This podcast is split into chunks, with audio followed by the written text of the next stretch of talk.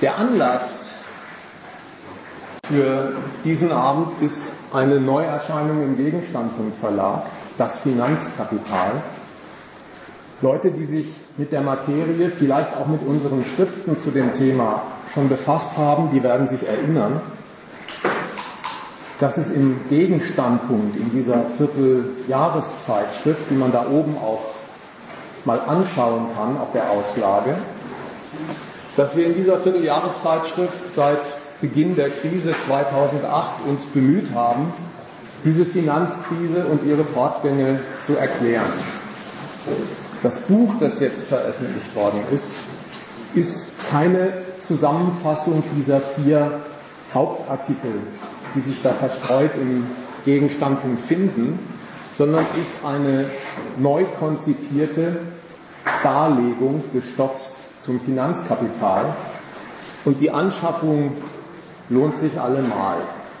Ich werde das Buch heute Abend natürlich nicht in seinen Details vorstellen und durchsprechen können. Dazu ist es viel zu umfangreich. Aber will mich bemühen, ein paar Thesen näher zu erläutern. Wir haben nicht nur versucht, die Krise des Finanzkapitals und dieses Handwerk der Banken zu erklären, sondern wir sind ja auch auf andere Menschen getroffen, die ihre schlechte Meinung hatten über dieses Gewerbe und das, was es angerichtet hat. Aber wir haben das Buch nicht geschrieben, um zur schlechten Meinung zum Finanzkapital noch eins draufzusetzen. Dafür hätte es das Buch nicht gebraucht. Die schlechten Meinungen gibt es nur, sie stimmen gar nicht so recht. Keine Branche wird so sehr kritisiert wie das Finanzkapital. Da wird angeprangert die Gier der Bonusjäger. Da wird angeklagt, dass die in ihrem Casino-Kapitalismus nichts als Blasen produzieren.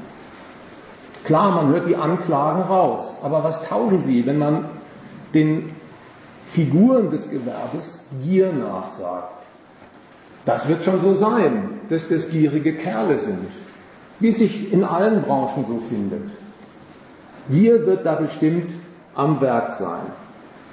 Aber ob man mit diesem Charakterzug Gier eine ganze Welt in Unordnung stürzen kann, das möchte ich bezweifeln.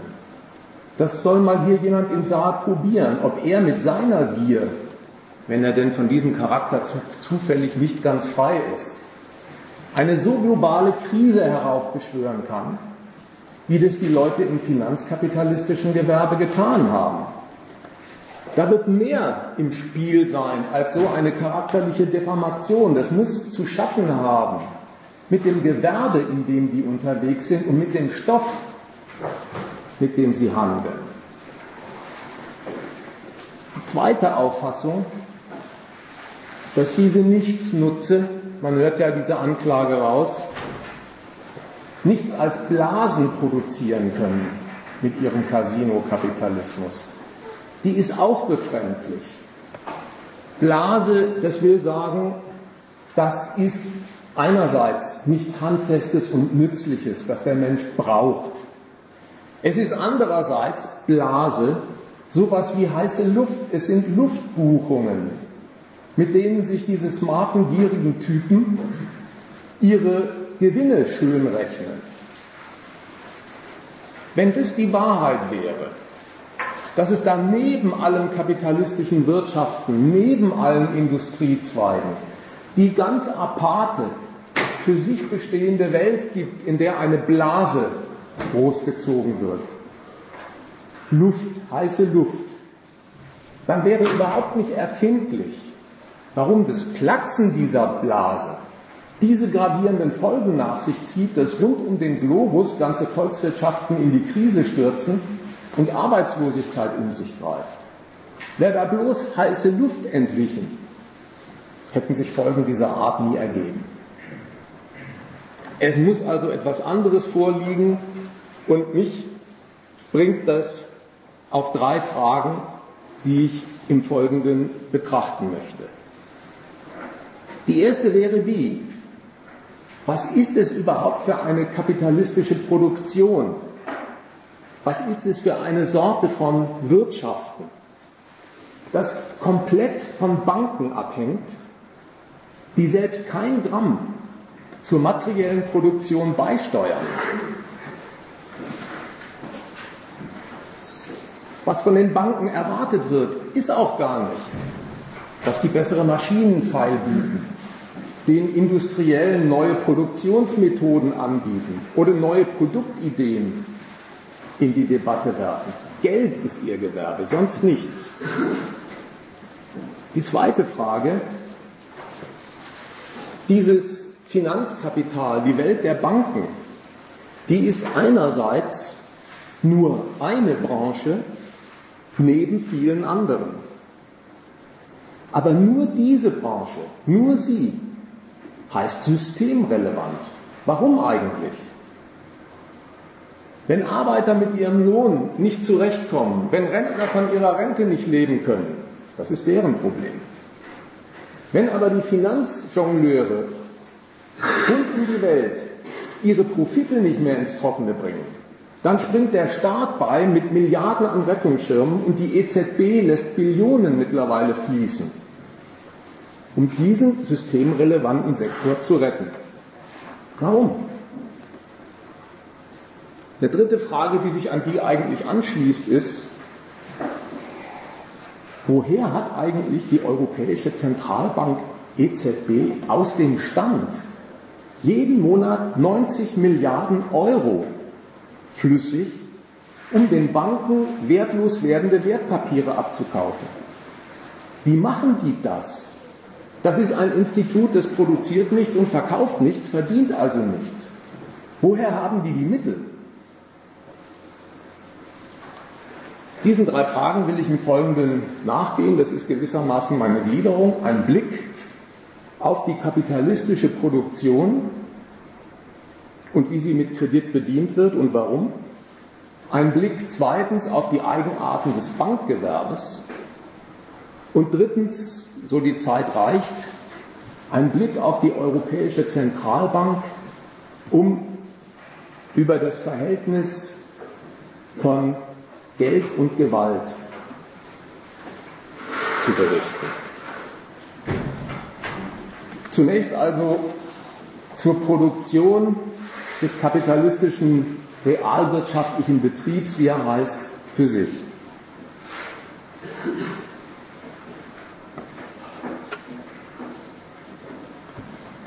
Die verschiedensten Unternehmungen, ob klein oder groß,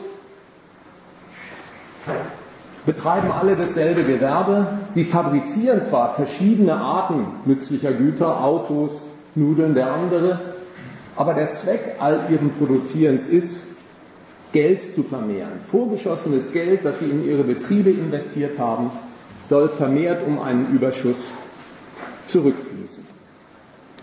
Dabei stoßen die als erstes auf einen schlichten Umstand, das ihnen zum Problem wird. Die Waren sind durch Arbeiter in den Fabrikhallen hergestellt, stehen jetzt zum Verkauf am Markt an, aber der Verkauf dauert. Es wird nur stückchenweise verkauft obwohl die Vorschüsse, die neu zu tätigen sind, für Löhne, für Mieten, für Rohstoffe, ständig anfallen, ein kontinuierlicher Umschlag des Betriebsvermögens verlangt, dass solche Unternehmen mehr Geld zur Verfügung haben, als sie selbst besitzen, damit ihr Laden kontinuierlich weiterläuft, auch wenn noch nicht das Produkt in Gänze verkauft und das Geld zurückgeflossen ist. Das schlägt erst recht zu Buche. Dann, wenn man anschaut, wie diese Unternehmen am Markt ihren Konkurrenzkampf ausfechten. Jeder ist darum bemüht, Marktanteile gegen einen Wettbewerber auszudehnen und das tut er in der Regel dadurch, dass er den Verkaufspreis seiner Waren versucht zu senken, allerdings ohne auf Gewinn zu verzichten. Er muss deswegen auch die Kosten der Herstellung senken. Das tun sie dadurch, dass sie noch größere Vermögen in neue Maschinerien investieren. in neue Maschinerien, die es ihnen erlauben, aus derselben Arbeit mehr Produkt herauszuschlagen, sodass die Kosten der Herstellung billiger werden und die Unterbietung beim Verkaufspreis dem Konkurrenten Anteile nimmt, ohne dass man beim Stück auf Gewinn verzichtet hat. Für diese Operation Wachstum am Markt in Konkurrenz zu anderen brauchen Sie noch einmal größere Vorschüsse, mehr Geld, als Sie selbst besitzen, damit die Investitionen in diese Innovationen finanzierbar sind. Und wenn man darum mal einen Summenstrich zieht, dann heißt es, Betriebe brauchen grundsätzlich die erdsoliden kleinen und Mittelständler, die großen auch, die brauchen grundsätzlich mehr Geld, als sie besitzen. Die leben grundsätzlich über ihre Verhältnisse. Damit sie wachsen können, ja damit sogar ihr Bestand gesichert ist. Diesen Bedarf, den haben Banken nicht erfunden, den bedienen die. Diesen Bedarf bedienen Banken mit Kredit. Und der Kredit, der an die Unternehmer weitergereicht wird, wird auf denkbar schlichte Weise zunächst benutzt. Die kaufen damit neue Arbeitskräfte, mehr Arbeitskräfte, neue Produktionsmittel, um Waren für die Geldvermehrung in neuem Stil auf verbilligte Weise herzustellen. Worin besteht jetzt eigentlich der Nutzen, den der Borger, der Kreditnehmer, der Bank abkauft? Die Frage ist nicht ganz trivial. Worin besteht dieser Nutzen, für den er der Bank Geld bezahlt? Der Nutzen besteht nicht in dem Geld, das er in Empfang nimmt. Denn das muss er zurückgeben. Der Nutzen, den er zieht, der besteht in der Verfügungsmacht, die am Geld hängt und die ihm gestattet, damit zuzugreifen auf Arbeitskräfte wie Produktionsmittel, um die zu kombinieren in seiner Produktion, die Arbeit auszunutzen für mehr rentierliche Waren, um seinen Verkaufserlös und Gewinn zu steigern. Anders gesagt, das Geld, das er sich pumpt, das hat für ihn so etwas wie die Fähigkeit, mehr zu werden. Es ist so etwas wie die Potenz des Geldes, mehr zu werden. Das ist im Kapitalismus so. Dann, wenn alles Produzieren, wenn alles Arbeiten unter das Regime des Eigentums gebeugt ist, wenn man für Geld wirklich jeden dahergelaufenen am Arbeitsmarkt, auch jeden gut ausgebildeten, einkaufen kann, weil er darauf angewiesen ist, auf diesen Lohn und es sich bieten lässt. Wenn alles, was man zum Produzieren braucht, als käufliche Ware am Markt vorhanden ist, dann ist der bloße Besitz von Geld quasi automatisch ein Mehr an Geld. Ich kaufe das Zeug ein, lasse produzieren und habe ein Mehr. Eine hinreichend große Geldsumme trägt die Fähigkeit zum Wachsen in sich. Das ist einerseits wörtlich genommen ein Paradoxon. Geld an sich wird nicht von Haus aus mehr. Das kann jeder an seinem Portemonnaie studieren. Man kann die Scheine legen, wie man will, sie werfen keine Jungen, das wird nicht mehr. Nur weil einem was gehört, wird es nicht mehr. Aber im Kapitalismus tritt Geld praktisch so auf, als sei es die Quelle seiner eigenen Vermehrung. Deswegen und so lange, wie die wirkliche Quelle der Geldvermehrung, die Ausnutzung der Arbeit anderer käuflich ist, sich zur Verfügung stellt und ausgenutzt werden kann. Wenn das so ist, dann wächst dem Geld diese Eigenschaft zu, Quelle seiner eigenen Vermehrung zu sein. Und übrigens, die Art, wie Unternehmer ihren Gewinn berechnen, die legt davon Zeugnis ab, dass diese Paradoxie praktische Gültigkeit beansprucht.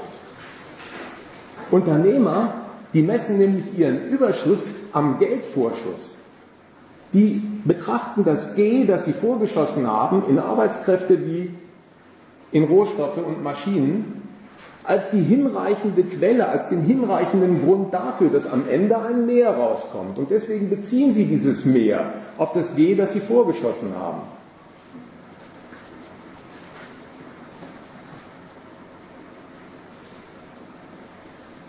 Das ist in dieser Art der Ökonomie als Prinzip verankert. Wenn die Ausnutzung der Arbeit flächendeckend läuft und garantiert ist, dann hängt dem Geld die Eigenschaft an, die Fähigkeit zur Vermehrung in sich zu tragen. Banken sind mit dieser Dienstleistung, von der jetzt die Rede war, mit dem Kredit, nicht uneigennützig unterwegs. Die lassen sich dafür Zinsen zahlen. Und auch das ist mehr als so eine kleine Fußnote, weil damit etwas Neues Einzug hält in die Ökonomie. Zins ist nämlich ein Recht auf Ertrag. Und zwar unabhängig davon, ob das Geschäft, das den Kredit nimmt, gelingt oder nicht. Ob überhaupt das Geld für ein Geschäft angelegt wird oder nicht. Auch das interessiert die Banken. Der Zins ist ein Recht auf Ertrag. Und das drückt sich auch darin aus, dass der Zins als Prozentsatz auf die Leihsumme ausgedrückt wird, nicht als Anteil vom Gewinn. Im Regelfall muss der Zins natürlich aus dem Gewinn bezahlt werden, aber da gilt nicht der Standpunkt, wenn viel Gewinn gemacht wird, halbe halbe, wenn wenig Gewinn gemacht wird, vom wenigen halbe halbe, sondern der Zins ist ein Prozentsatz von der Leihsumme. Und wenn die nicht bezahlt werden kann, weil kein Gewinn gemacht wurde, dann werden auch Betriebsteile, mitunter sogar ganze Betriebe, liquidiert für die Banken.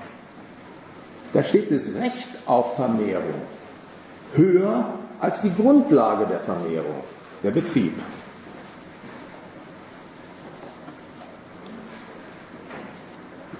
Wenn diese allseitige Kreditvergabe durch die Banken in Schwung kommt, dann werden damit auch neue Maßstäbe in die Ökonomie eingeführt, für alles Produzieren.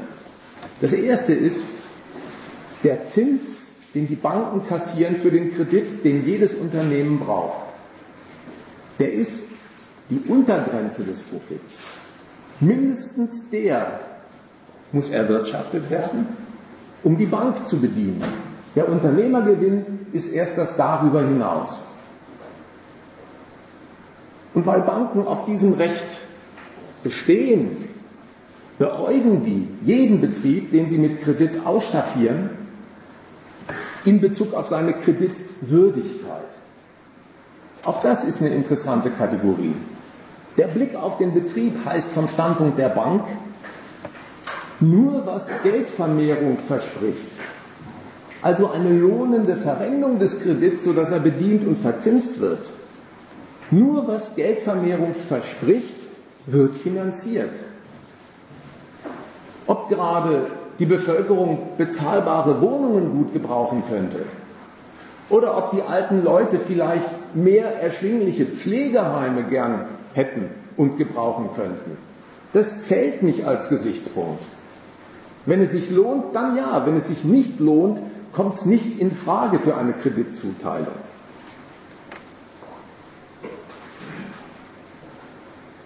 Deswegen wird im Gegenzug für Betriebe der Beweis ihrer Kreditwürdigkeit ein neues, wenn nicht das wichtigste Betriebsziel. Der Kredit garantiert für kein Unternehmen den Erfolg. Aber ohne Kredit muss man sich am Markt in der Konkurrenz erst gar nicht blicken lassen. Und deswegen sind die Unternehmen darauf aus, ihre Kreditwürdigkeit zu beweisen. Und zwar dadurch, dass sie die Kredite, die sie gestern genommen haben, lohnend machen, verzinsen und bedienen und dadurch sich würdig erweisen, einen neuerlichen, größeren Kredit einzufahren. Wenn anfänglich Kredit genommen wird, um Wachstum für den Betrieb zu erwirtschaften, kehrt sich jetzt die Logik um. Jetzt muss Wachstum erwirtschaftet werden, um weiteren Kredit zu ziehen. Der Kredit ist gar nicht eine einmalige Aktion, die ein Betrieb einmal auf sich nimmt, weil er einen Engpass hat. Die ist gar nicht ein Notnagel für schlechte Zeiten, sondern das wird zu einer Aufwärtsspirale, wo jeder genommene Kredit von gestern, mit dem der Betrieb sich in eine neue Etage der Wachstumskonkurrenz reinwirtschaftet, rechtfertigt, dass er einen noch größeren Kredit ziehen kann von seiner Hausbank, um in die nächste Etappe zu gehen. Kreditbedienung wird Hebel der Kreditausweitung. Und wenn man Unternehmen anschaut, liest mal die Zeitungen, merkt man, selbst kleine Krauter teilen ihr Betriebskapital in ihrer Bilanz auf und sagen, da gibt es einen Batzen Eigenkapital und einen immer größer werdenden Batzen Fremdkapital. Die sind zu großen Teilen Kredit. Und die richtig großen Unternehmungen, Aktiengesellschaften, die bestehen pur aus Kredit.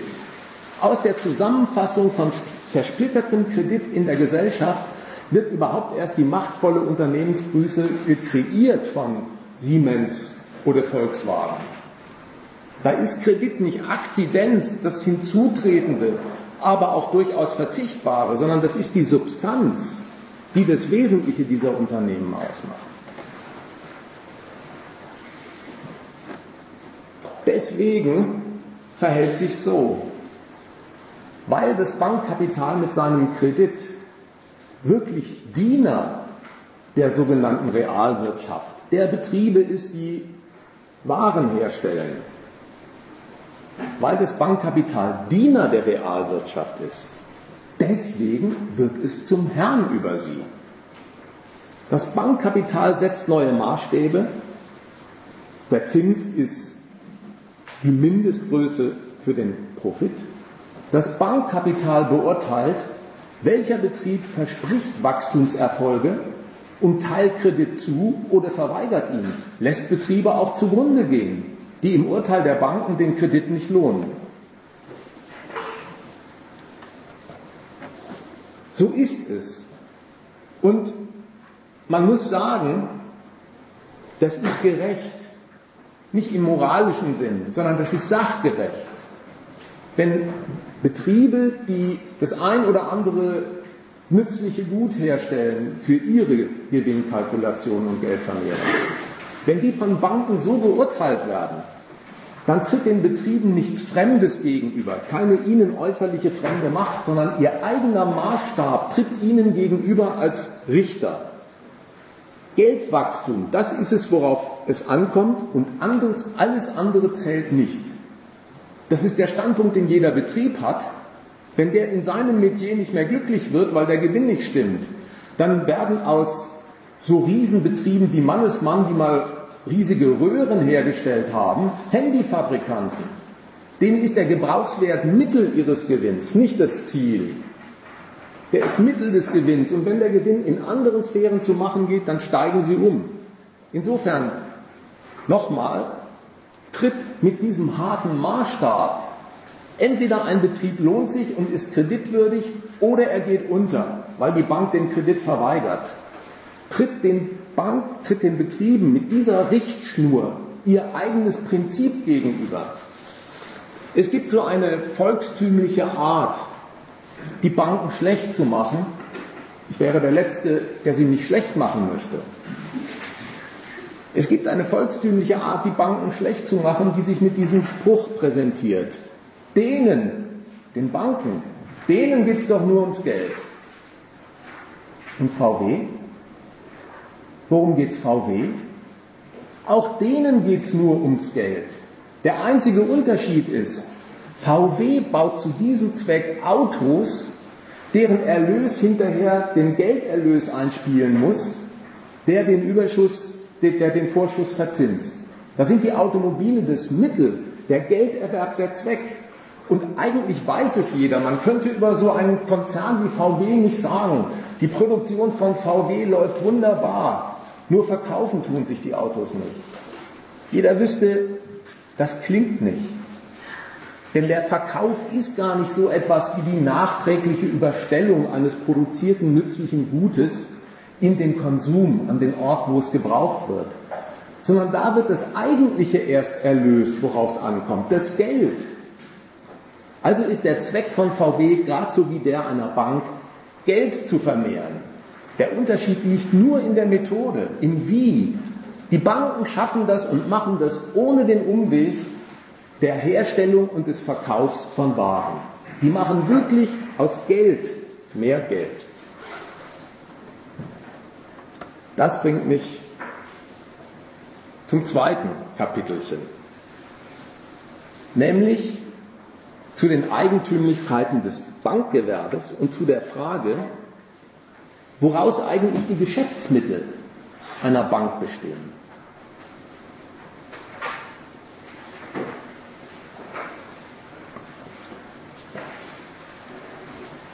Wie schaffen Banken das?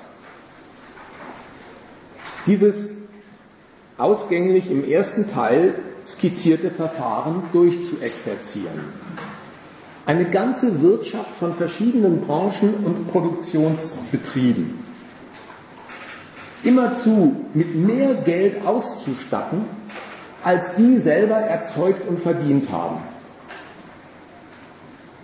Das ist doch eine Frage wert. Wie machen die das? Die ganze Wirtschaft mit mehr Geld auszurüsten, als die selber herstellen und einnehmen. Das Eigenkapital, das diese Leute mitbringen, die mal eine Bank gründen, es gibt ja auch kleinere Privatbanken, das Eigenkapital, das die am Staat mitbringen, ist marginal. Das ist eine kleine Größe, mit der ist bestenfalls das Gebäude zu bezahlen, mit dem sie am Staat beginnen, und es stellt einen gewissen Grundstock für die Vertrauenswerbung dar. Die eigentliche Grundlage des Finanzgeschäfts, des Verleihgeschäfts, das Sie jetzt ankurbeln, besteht in Schulden der Bank, die sie bei Einlegern macht. Die pumpen sich Geld. Die haben nicht Geld, die pumpen sich Geld. Und zwar bei allen, die ihre Einkommen die sie nicht aufgezehrt haben oder nur peu à peu aufzehren, auf eine Bank tragen. Bei Unternehmungen, die Rückflüsse aus dem Verkauf ihrer Produkte haben, die aber aktuell nicht in eine neue Maschine gesteckt werden müssen, sondern aufgeschatzt werden, das dauert Jahre. Banken machen Schulden bei Einlegern, die für einen Zins ihr Geld zur Bank tragen. Und auf dieser Grundlage, dass die Bank beim Rest der Gesellschaft Schulden macht, auf dieser Grundlage setzt die einen Kreditzirkel in Gang. Die Bank kann Betriebe mit Kredit ausstatten, weil sie Kredit bei Kunden nimmt als ihre Grundlage für das Kreditgeschäft. Und umgekehrt, diesen Kredit bei der Kundschaft, den kann sie sich nehmen, weil und solange sie auf die Bedienung der von ihr vergebenen Kredite bauen kann und die Verzinsung gewährleistet ist. Und so hängt jetzt jede Seite in diesem Zirkel vom Gelingen der anderen ab. Nur wenn sich genügend Einleger bei einer Bank finden für die Verschuldung einer Bank, dann schafft sie sich die Grundlagen für die Kredite, die sie ausleiht. Und nur wenn das Verliehene verzinst zurückkommt, kann die Bank gegenüber ihren Einlegern für die Zinsen, die sie ihnen schuldet, haften.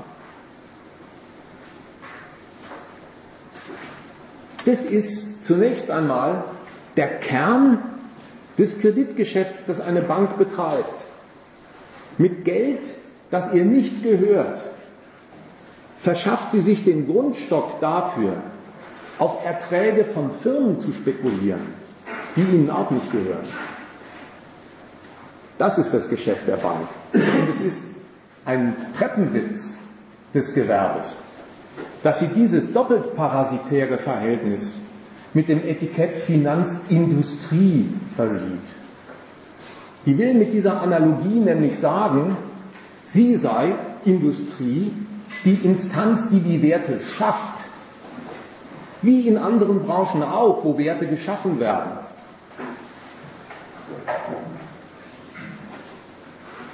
In Wirklichkeit macht sie mit Schulden, die sie bei anderen Leuten hat, ein Geschäft aus Gewinnen von Firmen, die ihr ebenfalls nicht gehören. Freilich verhält sich es so, dass die Einlagen, von denen jetzt die Rede war, die Grundlage des Verleihgeschäfts sind, aber nicht die Substanz.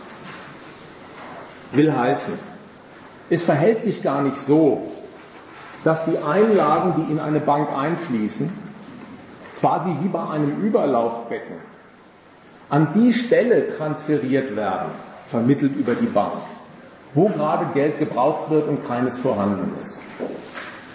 Wenn es so bloß wäre, dann würde es sich um eine bloße Umverteilung des Geldes in der Gesellschaft handeln.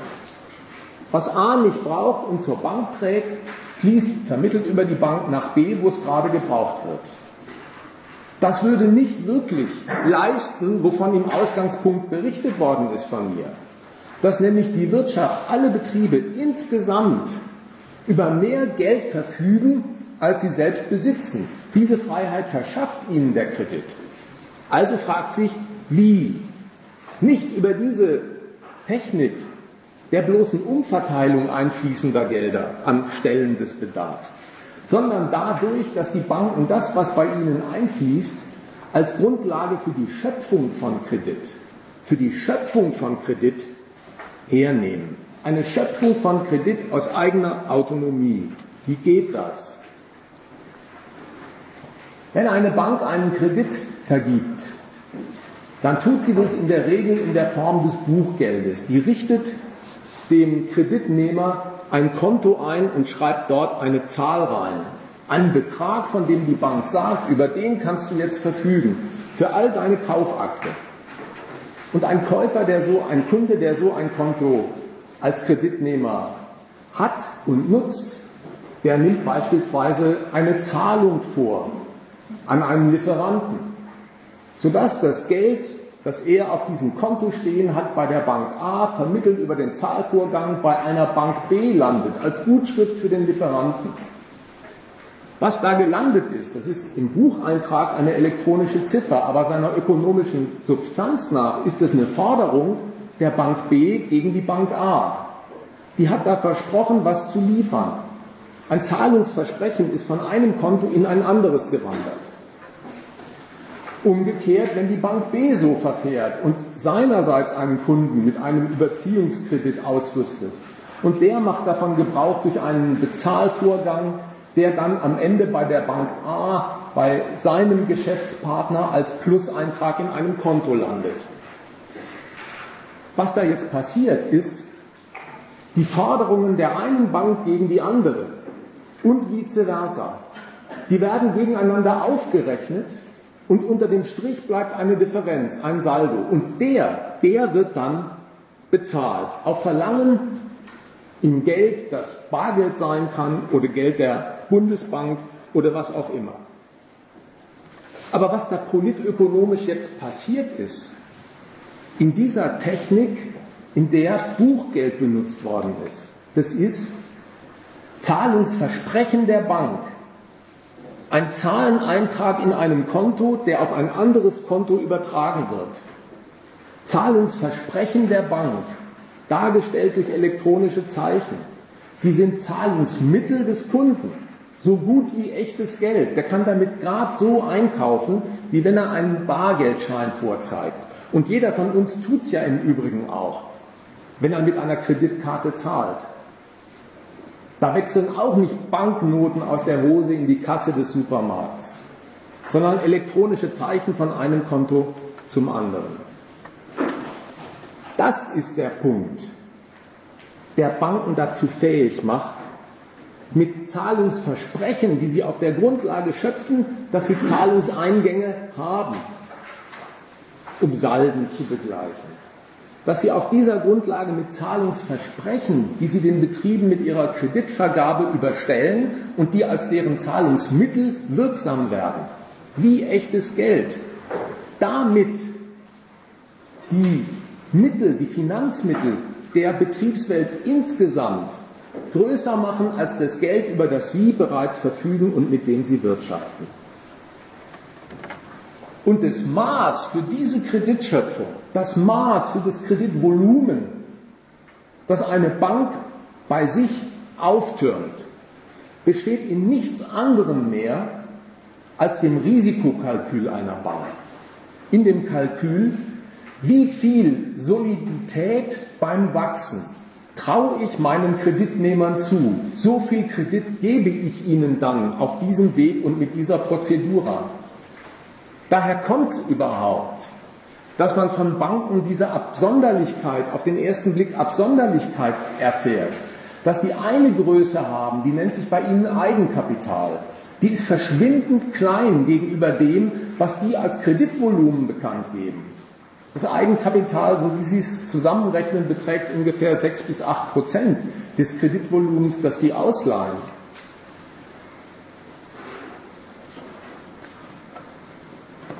Diese Kreditschöpfung, die leistet etwas.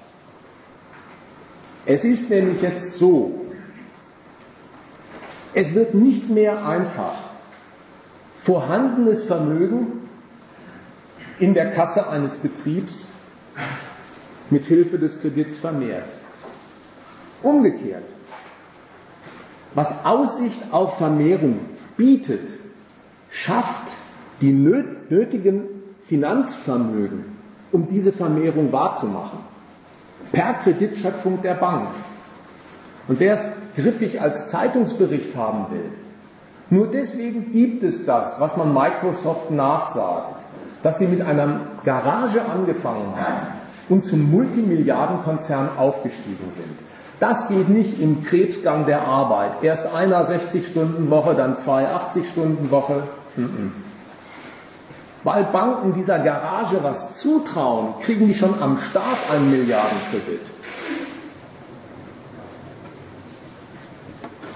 Das leistet die Kreditschöpfung der Bank und so treibt die Bank mit ihrer Kreditschöpfung das Wachstum des Kapitals insgesamt voran. Das stimmt. So dient sie wirklich der realen Wirtschaft. Und deswegen, ganz leicht im Gegenzug, unterwirft sich das Finanzkapital die ganze Wirtschaft und ihre Produktion. Betriebe müssen den Zuwachs jetzt einlösen, für den sie mit den vergebenen Krediten durch die Bank längst in Anspruch genommen sind.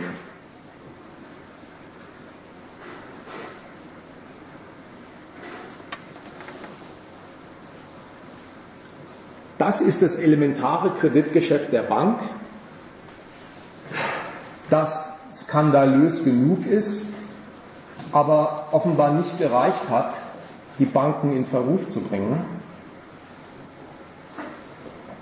Der eigentliche Punkt, der für Diskussionsstoff und Kritik sorgt, ist ein Übergang, den Banken auf dieser Grundlage, dass sie das elementare Kreditgeschäft im Verkehr mit Industriellen betreiben, aufbauen, darauf aufbauen.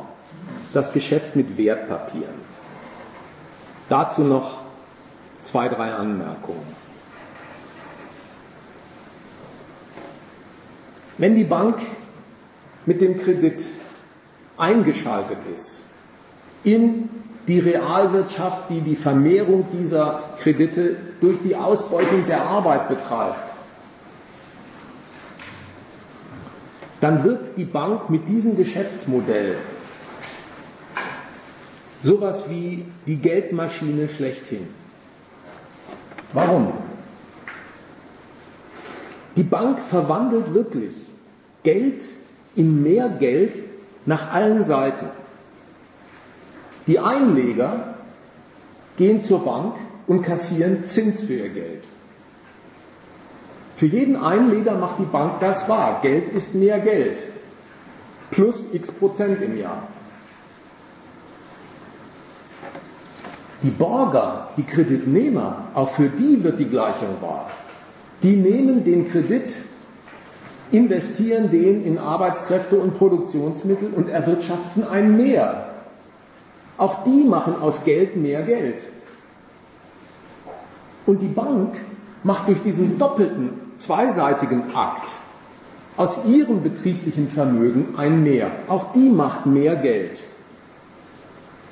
Insofern verkörpert eine Bank, die so mit dem Kredit, mit dem elementaren Kreditgeschäft eingeklinkt ist, in die wirkliche Produktion, in der Geldvermehrung durch Arbeit geschaffen wird. Insofern verkörpert die Bank die Fähigkeit zum Geldzuwachs nach allen Seiten. Sie macht das wahr für die Einleger, für die Kreditnehmer und für sich. Diese Fähigkeit zum Geldzuwachs macht die Bank zum Geschäftsartikel.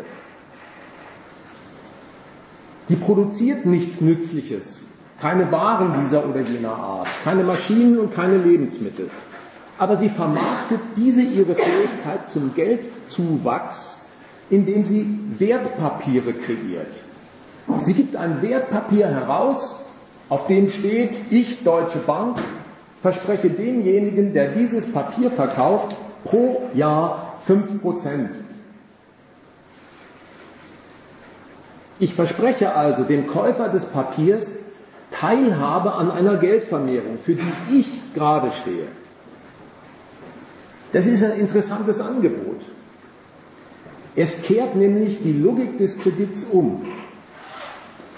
Beim Kredit ist es so, erst gibt es eine Hauptsumme, einen Batzen Geld.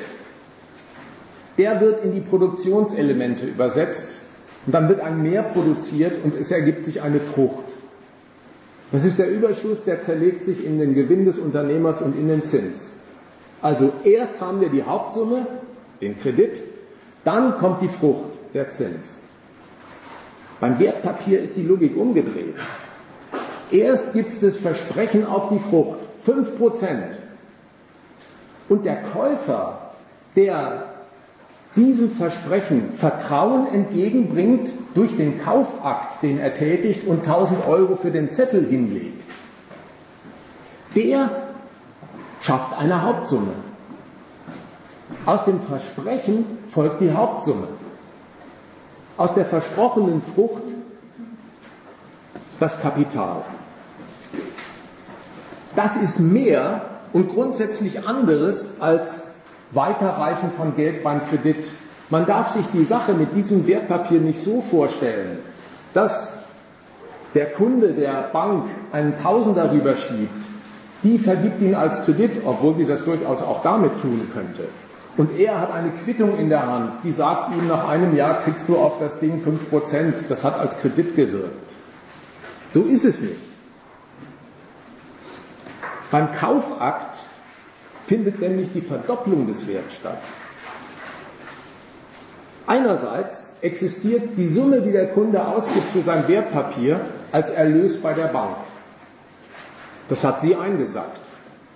Andererseits hält der Kunde mit seinem Ertragsversprechen selbst einen Wert in der Hand, einen Papierwert. Das Ding ist wirklich wert und kann sogar verkauft werden. Der Wert dieses Papiers führt sogar sein Eigenleben. Der variiert durch Vergleich mit anderen Geldanlagen. Wer so einen Zettel besitzt, 1000 Euro investiert, die Deutsche Bank zahlt 5% nach einem Jahr, der kann in einem Markt, in dem sich die Konditionen ändern, damit höhere oder niedrigere Preise erzielen, je nachdem.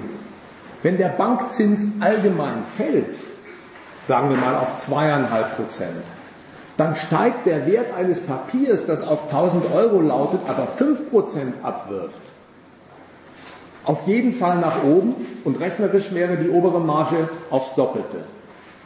Auf so viel eben, wie man auf eine Bank tragen müsste, um beim gegenwärtigen Zins denselben Ertrag zu erwirtschaften. So ist das.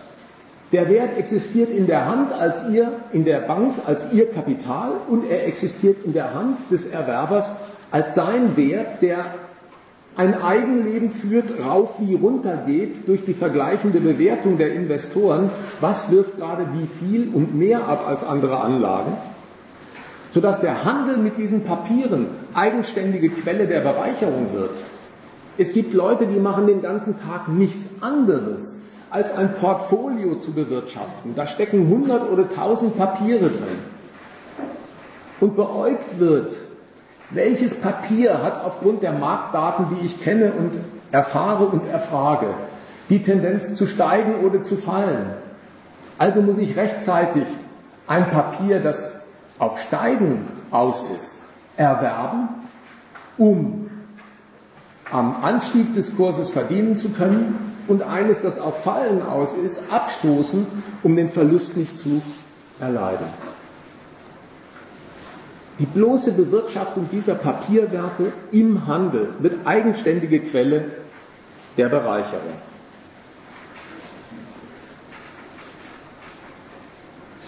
Insofern, wenn diese Etage des Bankgewerbes erreicht ist, ist für die Bank jetzt alles dasselbe. Alles dasselbe.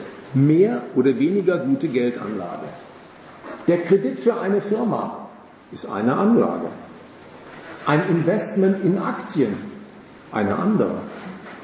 Der Erwerb von Staatsanleihen eine dritte. Immobilien und Immobilienfonds eine vierte. Und die Kaskade geht immer weiter und die Derivate sind ein unglaubliches Dickicht. Alles wird dasselbe und daraufhin verglichen. Wo ist die erwartbare Rendite am höchsten und vergleichsweise am sichersten? Und an diesem Vergleich entscheidet sich jetzt durch das Urteil der Banken, in welche Branchen der Gesellschaft Kredit fließt und in welche nicht. Jetzt sind Sie wirklich der Herr, der über die Masse an Kredit in der Industrie genauso entscheidet wie über die Masse an Kapital, das an die Börsen geht. Die sind das, was der Marx mit einem ironischen Wort so gesagt hat. Die sind der Schwanz, der mit dem Hund wedelt. Die sind hervorgewachsen, diese Banken und ihr Gewerbe. Die sind hervorgewachsen aus dem dicken Hund der kapitalistischen Warenproduktion. Da, wo wirklich Waren erarbeitet werden, um daraus Geldüberschüsse zu ziehen. Daraus kommen die Banken mit ihrem Kreditgeschäft und jetzt ihrem Wertpapiergeschäft. Aber einmal daraus hervorgewachsen sind sie die Institution, die über den ganzen Rest der Gesellschaft, von der kleinen Fabrikarbeit bis zu den Umtrieben der Börse, über den Immobilienmarkt und die Staatsanleihen, Regie führen und mit ihrem Zuspruch oder ihrer Verweigerung von Kreditzufluss alles in der Gesellschaft unter ihre Kontrolle nehmen. Selbst die Finanzierung von Staatshaushalten kann am Zuspruch der Banken scheitern. Siehe Griechenland. Insofern ist es vielleicht eine Stelle, um den Titel der Veranstaltung mal einzulösen. Der Titel der Veranstaltung ist, hoffentlich weiß ich ihn jetzt noch, Schulden, der wahre Reichtum des Kapitalismus.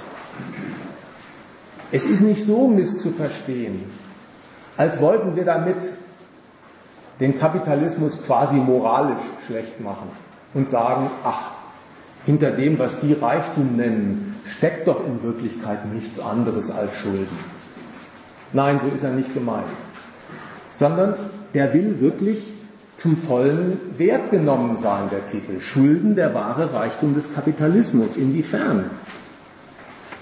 Was ist der Wachstumshebel der Betriebe, mit dem die voranmachen?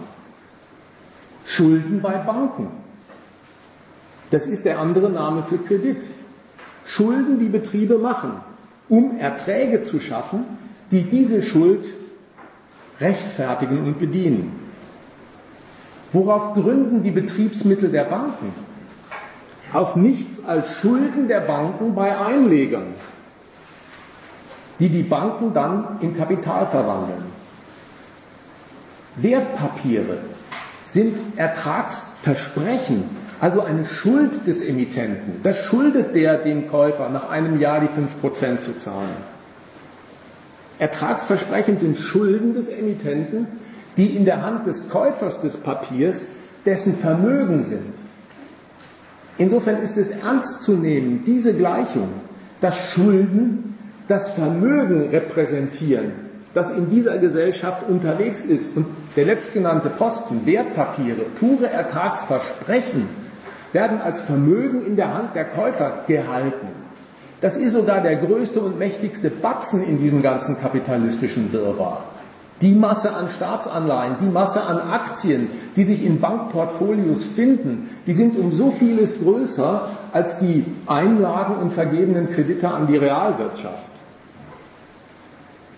Diese Gleichung, Schulden sind Vermögen, ist durch die Krise in eine Ungleichung verwandelt worden. In der Krise ist Misstrauen aufgekommen in die Bedienung von Krediten, zunächst bei den Häuslebauern in Amerika, dann in die Werthaltigkeit von Papieren, wie ABS-Papieren, und wertvolle Wertpapiere wie die von Lehman Brothers sind umgeschlagen durch dieses Misstrauen in uneinbringliche Schulden. Dass Lehman in Amerika, ein großes Geldhaus, seine eigenen Wertpapiere nicht oder nicht mehr bedienen kann, bleibt nicht deren Problem, sondern reißt ein riesiges Loch bei der Deutschen Bank, bei der Commerzbank, bei der Hypo Real Estate und vielleicht auch noch bei einigen Rentnern. Die halten nämlich diese Papiere als ihr Vermögen, die, wenn die Schuld, die das darstellt, nicht mehr bedient wird, sich tatsächlich in Luft auflösen.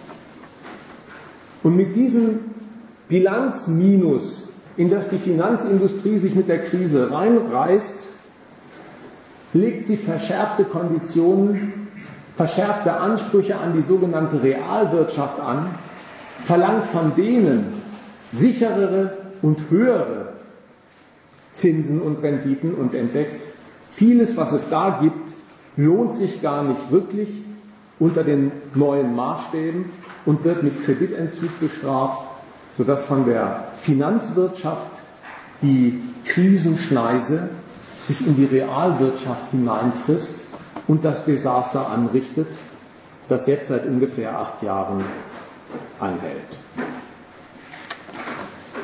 Das war jetzt schon viel Holz. An der Stelle mache ich jetzt mal eine Zäsur und stelle das alles zur Diskussion. Äh, Nachfragen sind genauso willkommen wie Einwände oder auch neue Gedanken, sofern sie sich halbwegs um den Stoff des heutigen Abends drehen.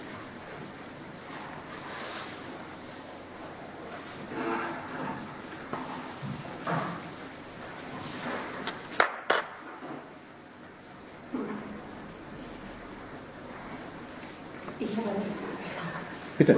Aber die führt vielleicht sehr weit. Ähm, weil äh, die Finanzmärkte ja auch durch politische Entscheidungen, durch Gesetze und so weiter in den letzten Jahrzehnten noch zusehends entfesselt, wie man so schön sagt, worden sind.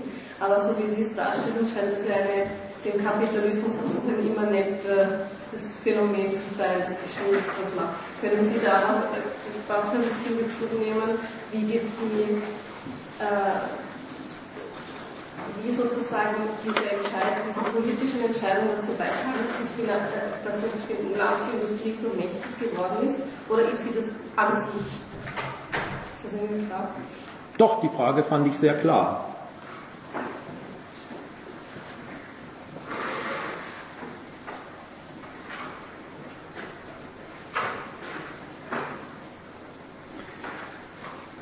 Kann man überhaupt gegensteuern mit politischen Maßnahmen?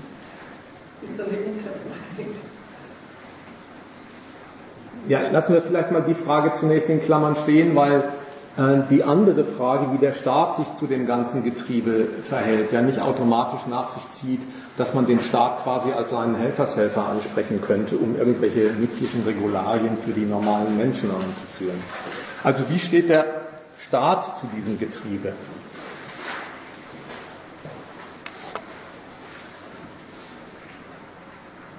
Doppelt.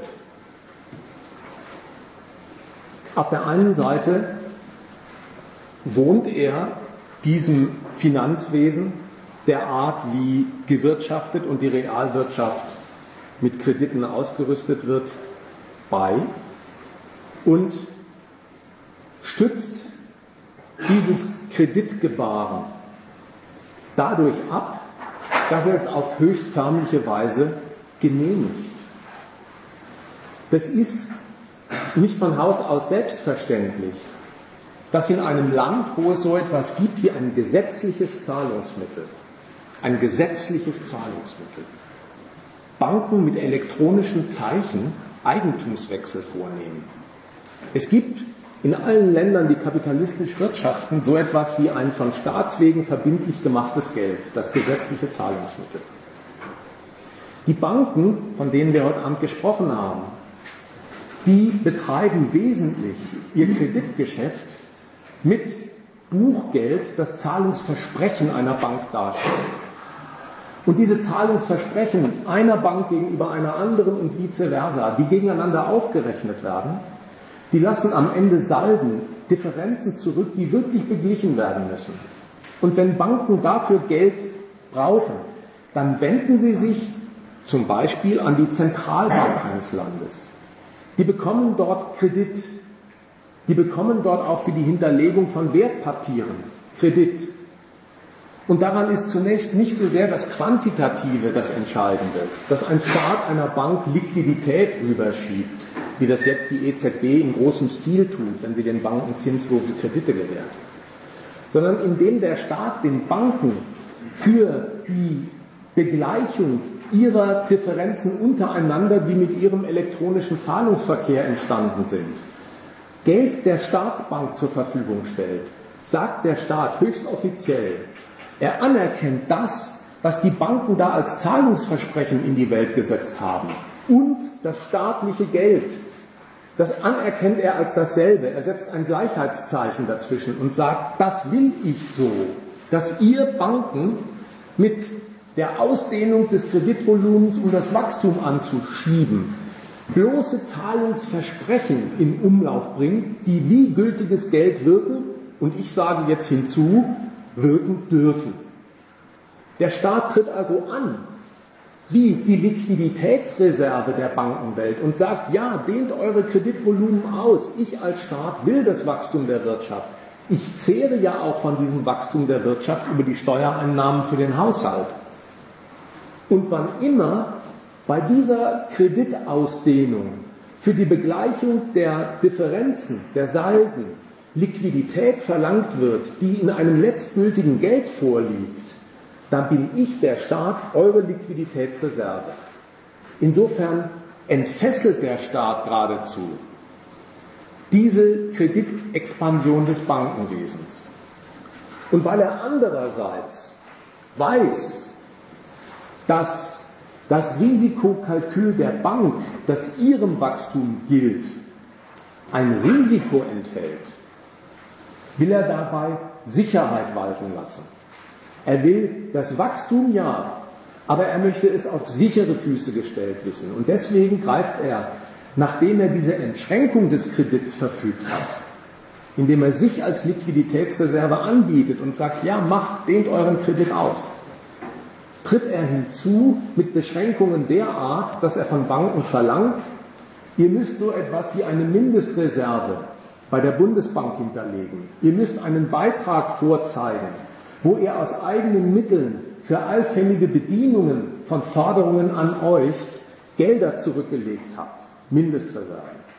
Und an der Mindestreserve merkt man den Widerspruch der ganzen Aktion. Die Mindestreserve ist ja nicht sowas wie ein Deckel auf die Kreditausweitung der Banken. Die ist ein Prozentsatz pro Kreditvolumen 2% Mindestreserve. Das bedeutet, das Kreditvolumen kann steigen, der prozentuale Anteil bleibt immer derselbe. Die Mindestreserve wird größer, aber sie setzt keine absolute Grenze.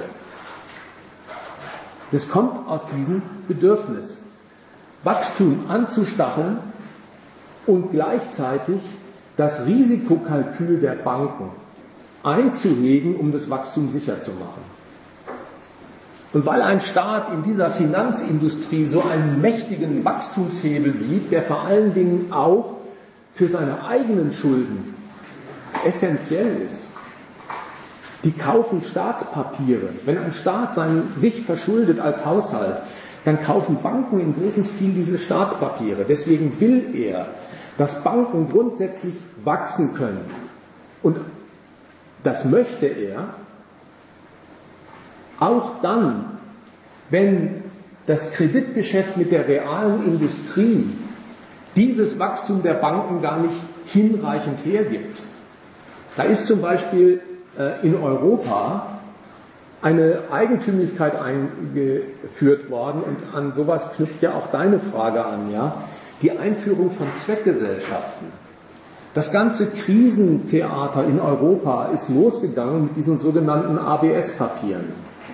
Da ähm, wurden Zweckgesellschaften gegründet, gleich dazu, was das ist. Die haben Hypothekenverbriefungen aus Amerika eingekauft.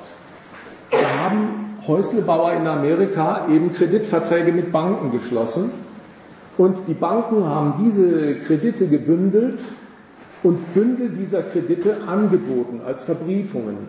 Diese Zweckgesellschaften haben diese Bündel gekauft. Aber wovon eigentlich?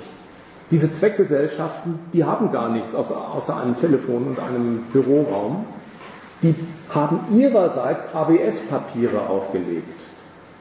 Asset-Backed Securities. Die haben Leuten angeboten, steig bei uns ein, gib uns Geld für das Papier, nach drei Monaten kriegst du das Papier, den Papierwert verzinst zurück. Mit dem so eingeworbenen Geld über die ABS-Papiere kaufen die die Hypothekenbriefe aus Amerika ein und machen ein Geschäft über die Zinsdifferenzen, die sie da erwirtschaften.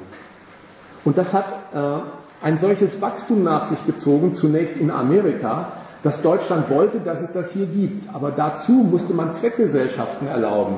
Die heißen Zweckgesellschaften, weil sie nicht Bank sind, sondern im Unterschied zur Bank nur für den Zweck konstruiert sind. Diese beiden Papierkonstruktionen ins Verhältnis zu setzen. Und deswegen brauchen sie kein Eigenkapital, deswegen unterliegen sie keinen Bankvorschriften. Sie machen wirklich mit einem Telefon und einem Büroraum dieses Geschäft aus der Zinsdifferenz. Solange jedenfalls, bis das Misstrauen aufkam, ob diese Hypothekenkredite in Amerika eigentlich noch gut bedient werden und die ABS-Papiere zwar eingelöst wurden von Kunden, die ihr Geld zurückhaben wollten, aber keine neuen gekauft wurden. Und schon wurden diese Dinger, Rheinland Funding war einer, pleite.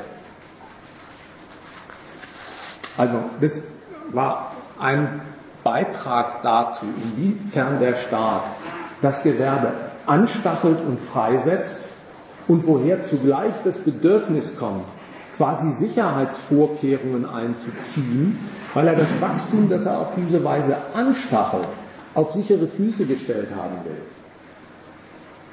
Ein Ideal, das nicht zu haben ist. Und der Staat selber ist einer, der seine eigenen Bremsen immer skeptisch betrachtet, weil er ja das Wachstum anschieben und nicht ausbremsen will, sodass ihm selber bei seinen eigenen Vorgaben, wie viel Mindestreserve muss eine Bank haben, wie viel Eigenkapital muss sie haben, selbst wieder zurückhaltend wird.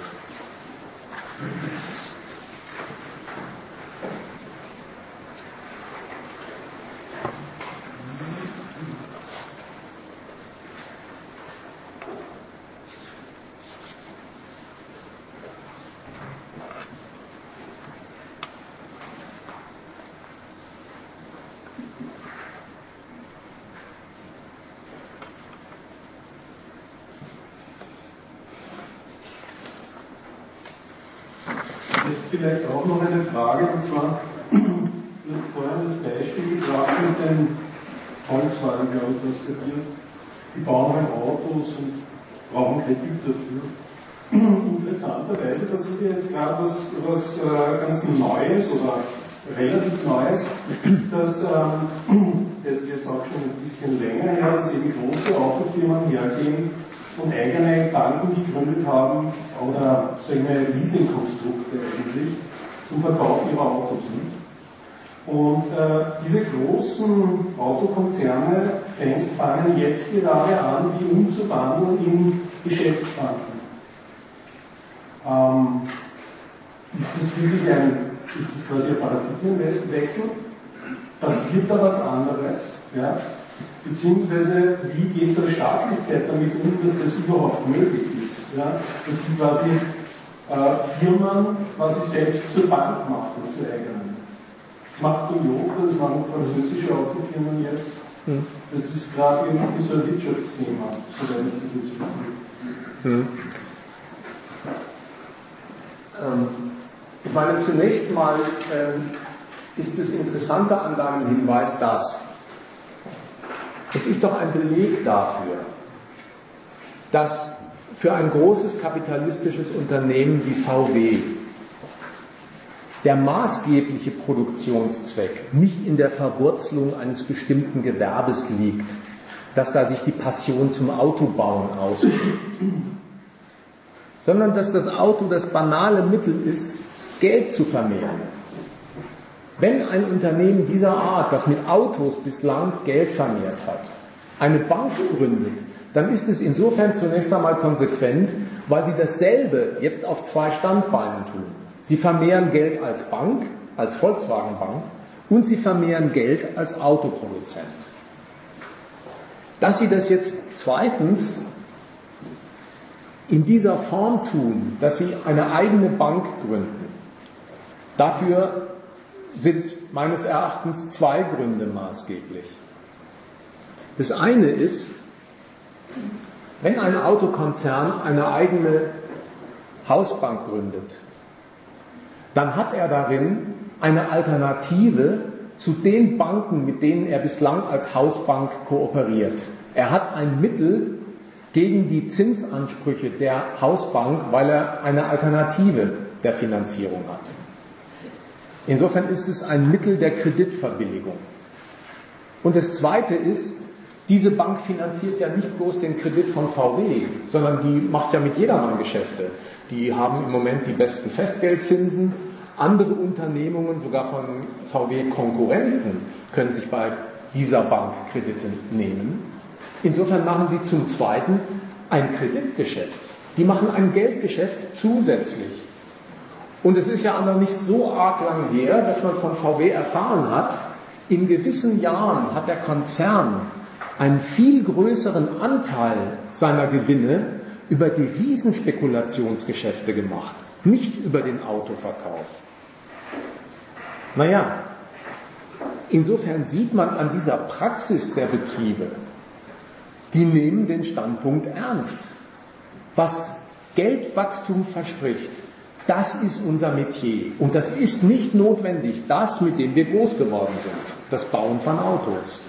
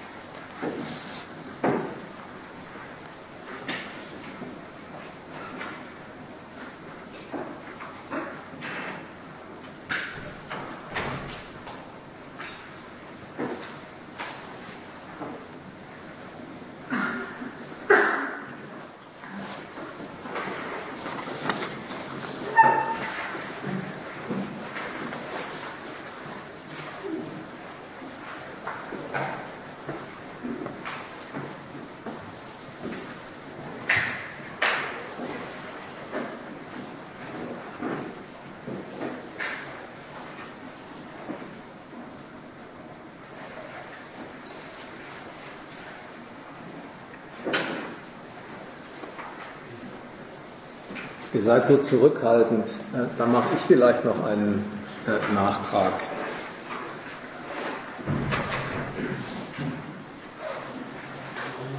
Die EZB betreffend, von der wir äh, ausgegangen waren.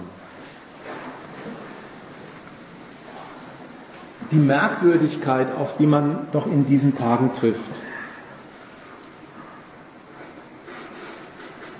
Die Banken, die so schwer in Verruf gebracht worden sind mit Eintritt in die Finanzkrise, die wurden schon mit Milliarden Staatsgeldern überschüttet in sogenannten Rettungsschirmen und jetzt seit einigen Jahren von der EZB bedacht. Mittlerweile ist die Politik dahin gediehen, die Politik dieser Europäischen Zentralbank, dass Banken dort Kredit für Nullzins bekommen, dass sie Strafzinsen zahlen müssen, die Banken, für geparkte Geldeinlagen bei der EZB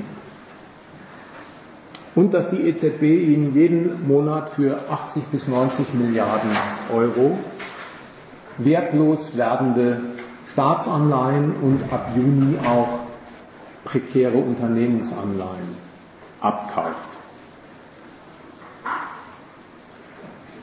Wenn man das zur Kenntnis nimmt, dann muss man sagen, liegt da so ein Versuch vor, Banken nicht nur zum Geschäft zu verführen, sondern sie geradezu zu nötigen durch Strafzinsen. Zu einem Geschäft zu nötigen, das im Normalfall Banken aus Eigennutz betreiben. Die wollen erreichen, die Leute von der EZB, dass die Banken überschwemmt mit Kredit zu Null Zins, bedroht mit Strafzinsen für geparkte Gelder, endlich wieder Kredite in die Realwirtschaft geben, damit aus der Rezession Wachstum wird. Das bleibt weitgehend aus. Die Banken halten das für nicht lohnend oder zu riskant oder beides. Es ist eben gerade Krise. Und diese EZB-Politik, auf Teufel komm raus, Kredit in die Banken zu schieben, zu Null Zinsen, die ist ein Verfahren, das Ursache und Wirkung auf den Kopf stellt. Diese EZB-Politik, die geht praktisch von dem Urteil aus, mangels Kredit bei den vielen Unternehmungen kommt kein Wachstum zustande. Die Banken geben ja auch keine Kredite. In Wirklichkeit ist es so, dass mangels Wachstum keine Kredite vergeben werden. Die Verfügung über Kredit haben die Banken, jetzt sogar für Null Zins. Die gehen lieber damit an die Börse und kaufen Aktien, als das in reale Unternehmungen zu stecken. Ja, warum? Deswegen, weil die Diagnose gar nicht stimmt, mangels Kredit kein Wachstum, sondern ganz umgekehrt die Lage immer noch ist, mangels Wachstum findet keine Kreditierung statt. Dass die EZB aber so einseitig an ihrer Diagnose festhält, das ist sachgerecht, diese Verwechslung. Dass sie sich auf den Standpunkt stellt, doch, mangels Kredit findet da kein Wachstum statt. Mit Kredit kann ich also die Sache heilen. Das ist deswegen sachgerecht, weil etwas anderes als die Beeinflussung der Bedingungen des Geschäfts, günstige Kredite herzugeben, etwas anderes hat sie überhaupt nicht im Repertoire. Sie kann nur die Bedingungen des Geschäfts beeinflussen, aber nicht das Geschäft selber machen. Das müssen die Kaufleute tun. Die tun das einstweilen nicht. Aber die Frage, die ich daran anknüpfen wollte, ist die, woher hat eigentlich diese EZB die Abermilliarden, die jeden Monat ausgegeben werden, um wertlos werdende Papiere zu kaufen und zinslose Kredite zu vergeben? Die Antwort ist, diese Bank produziert nichts, verkauft nichts, verdient nichts. Die schöpft den Kredit durch ein pures Machtwort, das ihr durch die staatliche Autorität, die ihr die Freiheit gibt, gestattet ist. Die schöpft durch ein pures Machtwort die Liquidität, die sie den Banken überstellt.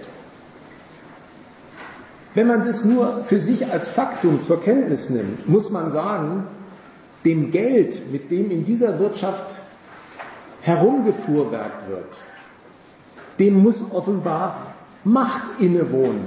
Das muss ein gesellschaftliches Gewaltverhältnis sein. Wenn durch ein Machtwort einer Zentralbank Kredit geschöpft werden kann, im Prinzip unbegrenzt,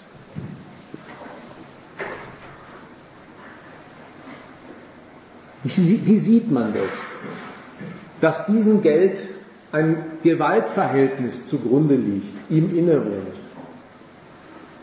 Ein Zipfel davon kann jeder schon im Normalbetrieb erwischen. Ein Zipfel von dieser Behauptung, dass im Geld Gewalt steckt. Kapitalistisch wirtschaften Deutschland und die Schweiz und die USA. Da werden dieselben Rechnungen mit Geld angestellt.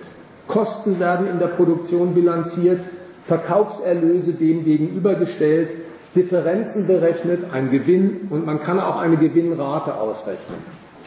Im Geld werden dieselben Rechnungen angestellt, aber das Geld in diesen drei Ländern, Deutschland, Schweiz, USA, ist unverkennbar national eingefärbt. Hinter der Grenze wird genauso gerechnet wie hier, aber offenkundig in einer anderen Geldsorte, die an ihrer Nationaluniform kenntlich ist und am Namen. Euro, Franken, Dollar. Was sieht man daran? Dass das Geld, das in einer Gesellschaft umläuft und da den Reichtum misst und repräsentiert, darin eine Gewaltaffäre ist, dass die Gültigkeit des Geldes an der Grenze der staatlichen Gewalt endet, die das zum gesetzlichen Zahlungsmittel erklärt hat.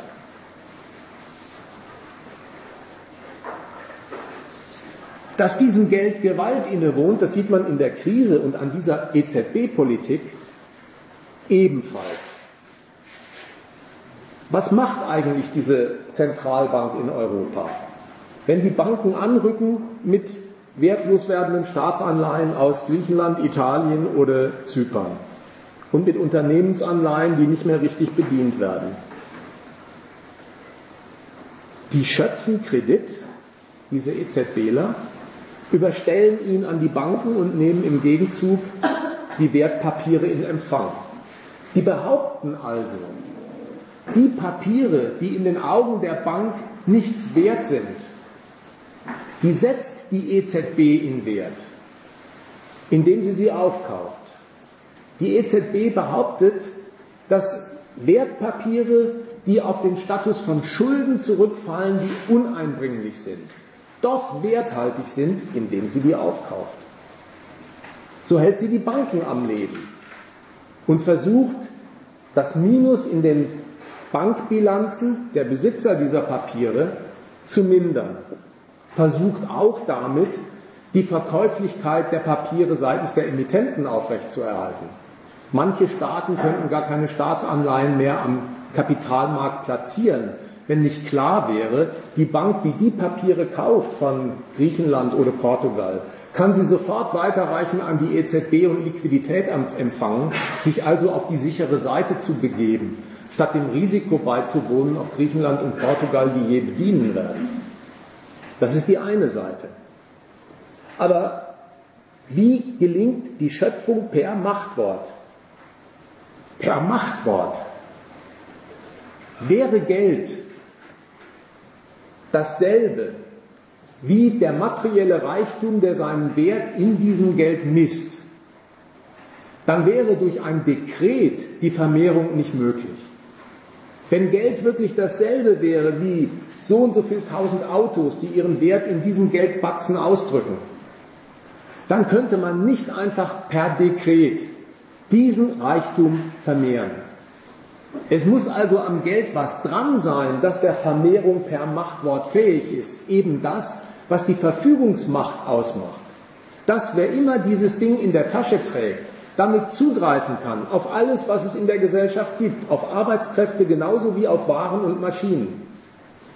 Diese Macht, die dem Geld qua Gesetz gesetzliches Zahlungsmittel einbeschrieben ist, diese Macht ist tatsächlich per Machtwort vermehrbar. Der Stoff wird vermehrt. Was nicht damit geleistet ist, ist, dass die geschäftliche Verwendung dieses Stoffs läuft. Der Staat kann die Verfügungsmacht, die dem Geld innewohnt, per Macht vermehren. Aber den Wert, den das Ding hat, seine Geschäftstauglichkeit, die muss sich im kapitalistischen geschäftlichen Gebrauch der Sache erweisen und ergeben. Das kann ein Staat nicht dekretieren. Anders gesagt, Selbst die Verliererstaaten wie Venezuela oder Zimbabwe, die können per Machtwort ihrer Zentralbank den Stoff, die Zugriffsmacht von Geld in ihrer Gesellschaft vermehren. Aber ein werthaltiges, taugliches Geschäftsmittel ist es von ihnen so vermehrte Geld um dessen Willen nicht, weil die geschäftliche Verwendung, die dem Ding den Wert beilegt, ausbleibt. Davon wird auch die Europäische Zentralbank gestreift. Die kann zwar die Billionen, um so viel wächst die EZB-Bilanz bis 2017, wenn sie dieses Aufkaufprogramm fortsetzen. Die kann zwar diese Billionen fließen lassen, aber die Konjunktur, die sie zum Anspringen will, Anspringen bringen will, das Wachstum, das sie damit induzieren will, kommt um dessen Willen gar nicht in Gang. Insofern zeigt sich an dieser Krisenpraxis der Europäischen Zentralbank, dass das Geld sowas ist wie Schnittstelle von staatlicher Gewalt und Reichtum. Bitte einen kurzen Schritt zurück noch. Also wenn ich das für mich, wie ich das verstanden habe, zusammenfasse. Wir haben äh, den Kredit als notwendig, als, als, als, als, ein, äh, als Kapital, das gar kein Eigentum ist vom Kapitalisten, aber gewünscht, weil er von, von, von den einzelnen Kapitalen ja schon an und für sich schon ja, in, äh, in der Natur der Sache liegt. Aber jetzt, wenn der Kredit äh, der Ausgangspunkt des Kapitals ist, dann hat das zur Folge, dass, dass das Wachstum nicht nur Interesse des Kapitals ist, sondern auch ein Wachstumszwang ist, um eben die, die Kredite zu bedienen. Ja? Mhm. Soweit habe ich das mal, glaube ich, verstanden. Das führt aber in weiterer Folge dazu, dass jetzt eigentlich mehr Kapital unterwegs ist, als in der Realwirtschaft irgendwie also im, Vergleich zur Realwirtschaft, ne? eine, eine Überakkumulation. Das heißt, dass, dass sehr viel mehr Waren produziert werden, als eigentlich gebraucht werden oder gekauft werden oder wie auch immer. Jetzt kommt zu der Krise. Die Banken vergeben keine Kredite mehr. Diese Überakkumulation findet nicht mehr statt. Das heißt, die, die, die, Produkt, die Kapitalisten, die Produkthersteller oder was, äh, sitzen auf einer Unmenge von, von Produkten, die keiner mehr kaufen kann. Ne? Und genau da kommt dann die EZB ins Spiel und will die Wirtschaft wieder ankurbeln, nur dauert nicht kann. Habe ich das so richtig verstanden?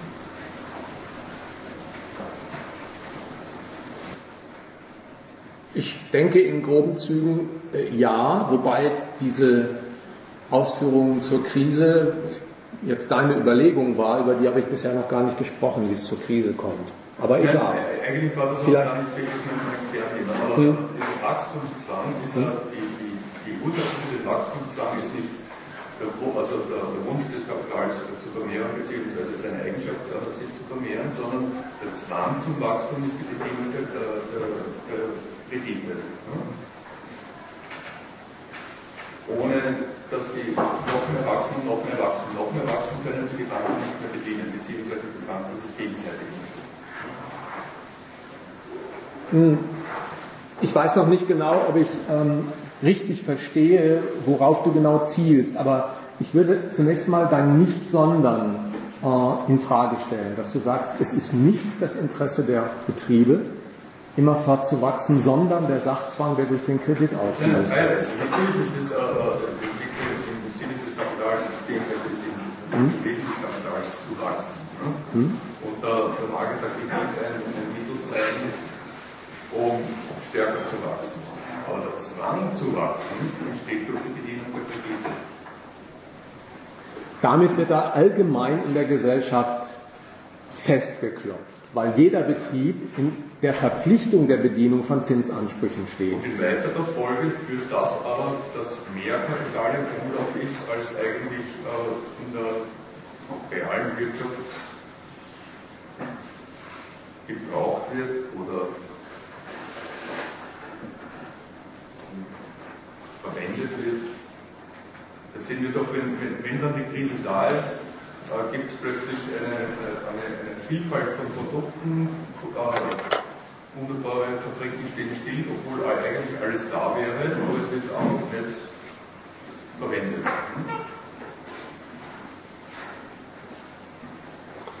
Das ist diese, dieses Auseinanderfahren von, von, von, von großem Kapital und, und, und realen Wirtschaft. Das ist jetzt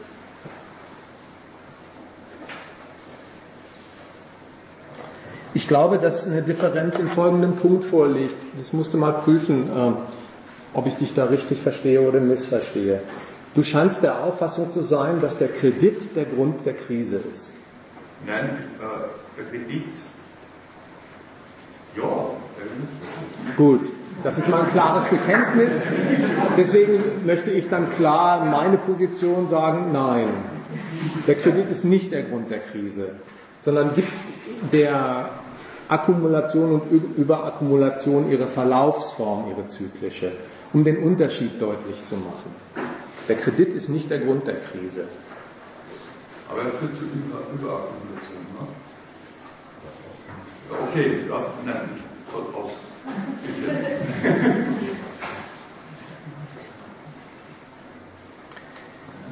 Lassen wir mal zunächst für einen Moment noch die Banken aus dem Spiel, die natürlich immer im Spiel sind mit Kredit. Was tun die Unternehmen, die äh, ihr Geschäft am Markt realisieren wollen? Die wollen die Anteile am Markt, die sie für ihren Verkauf bekommen, ausdehnen gegen Wettbewerber, die dasselbe anstreben. Das Mittel, das alle dazu einsetzen, um ihren Anteil am Markt zu vergrößern, besteht darin, mit der Minderung des Verkaufspreises der Waren Kundschaft und Zahlungskraft auf sich vom Wettbewerber wegzuziehen. Umso mehr Waren können sie verkaufen. Um dieses Ziel aber nicht gegen den Gewinn ausschlagen zu lassen, müssen sie zugleich die Kosten ihrer Produkte senken.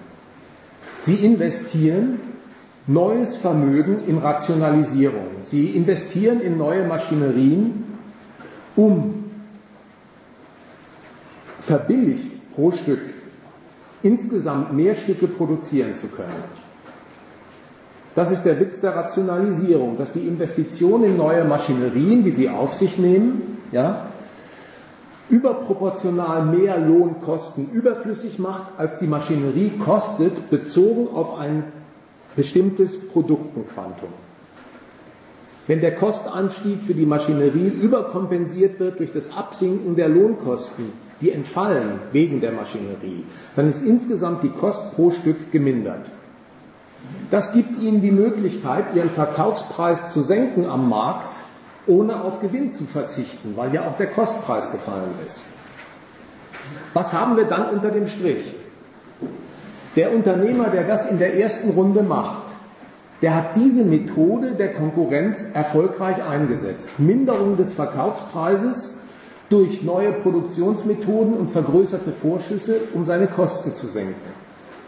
Wer in der Konkurrenz mithalten will am Markt, muss dieses Verfahren kopieren sodass im nächsten Akt das, was der Unternehmer A ausgänglich wollte, jetzt für ihn zu einem Zwang wird, weil alle anderen dasselbe Verfahren anwenden und ihn nötigen, dieselbe Prozedur von vorne zu beginnen, um wiederum mit noch größerer Investition in noch bessere Maschinerie den Verkaufspreis zu mindern und den Kostpreis zu senken. Was bedeutet das unter dem Strich zunächst mal nur am Markt?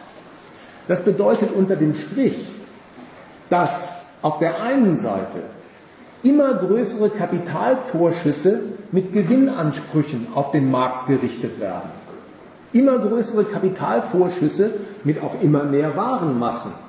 ja, wollen Zahlungskraft vom Markt, um diesen Gewinnanspruch zu verzinsen, das vorgeschossene Vermögen zu verzinsen. Aber dieselbe Technik sorgt dafür, dass die Zahlungskraft am Markt, auf die vermehrt Anspruch erhoben wird, immer mehr dezimiert wird. Jeder Betrieb, der diesem neuen Maßstab nicht gewachsen ist, muss Teile seines Ladens schließen oder fällt aus. Dann fällt aber auch der Nachfrager damit aus. Jede entlassene Belegschaft, die durch neue Maschinerie ersetzt wurde, fällt auch als Kaufkraft am Markt aus. Sodass du insgesamt am Markt das Paradoxon hast. Die Art und Weise, wie die Unternehmen ihren Gewinn vergrößern, sorgt dafür, dass immer größere Kapitalvorschüsse, die damit verknüpften vermehrten Gewinnansprüche aus einer immer weiter dezimierten Kaufkraft hernehmen müssen, sodass die Rendite, die sie wirklich erlösen, tendenziell sinkt. Das spielt sich am Markt wirklich ab. Kannst du bei der Autoindustrie sehen, dass sie ihre Kutschen nur noch mit Dumpingpreisen losschlagen und Rabattschlachten führen. Das ist das Phänomen am Markt. Aber was sich darin ausdrückt, das ist das, was der widersprüchliche Umgang mit der Arbeit ist, die diese ganzen Waren und ihren Geldwert schafft.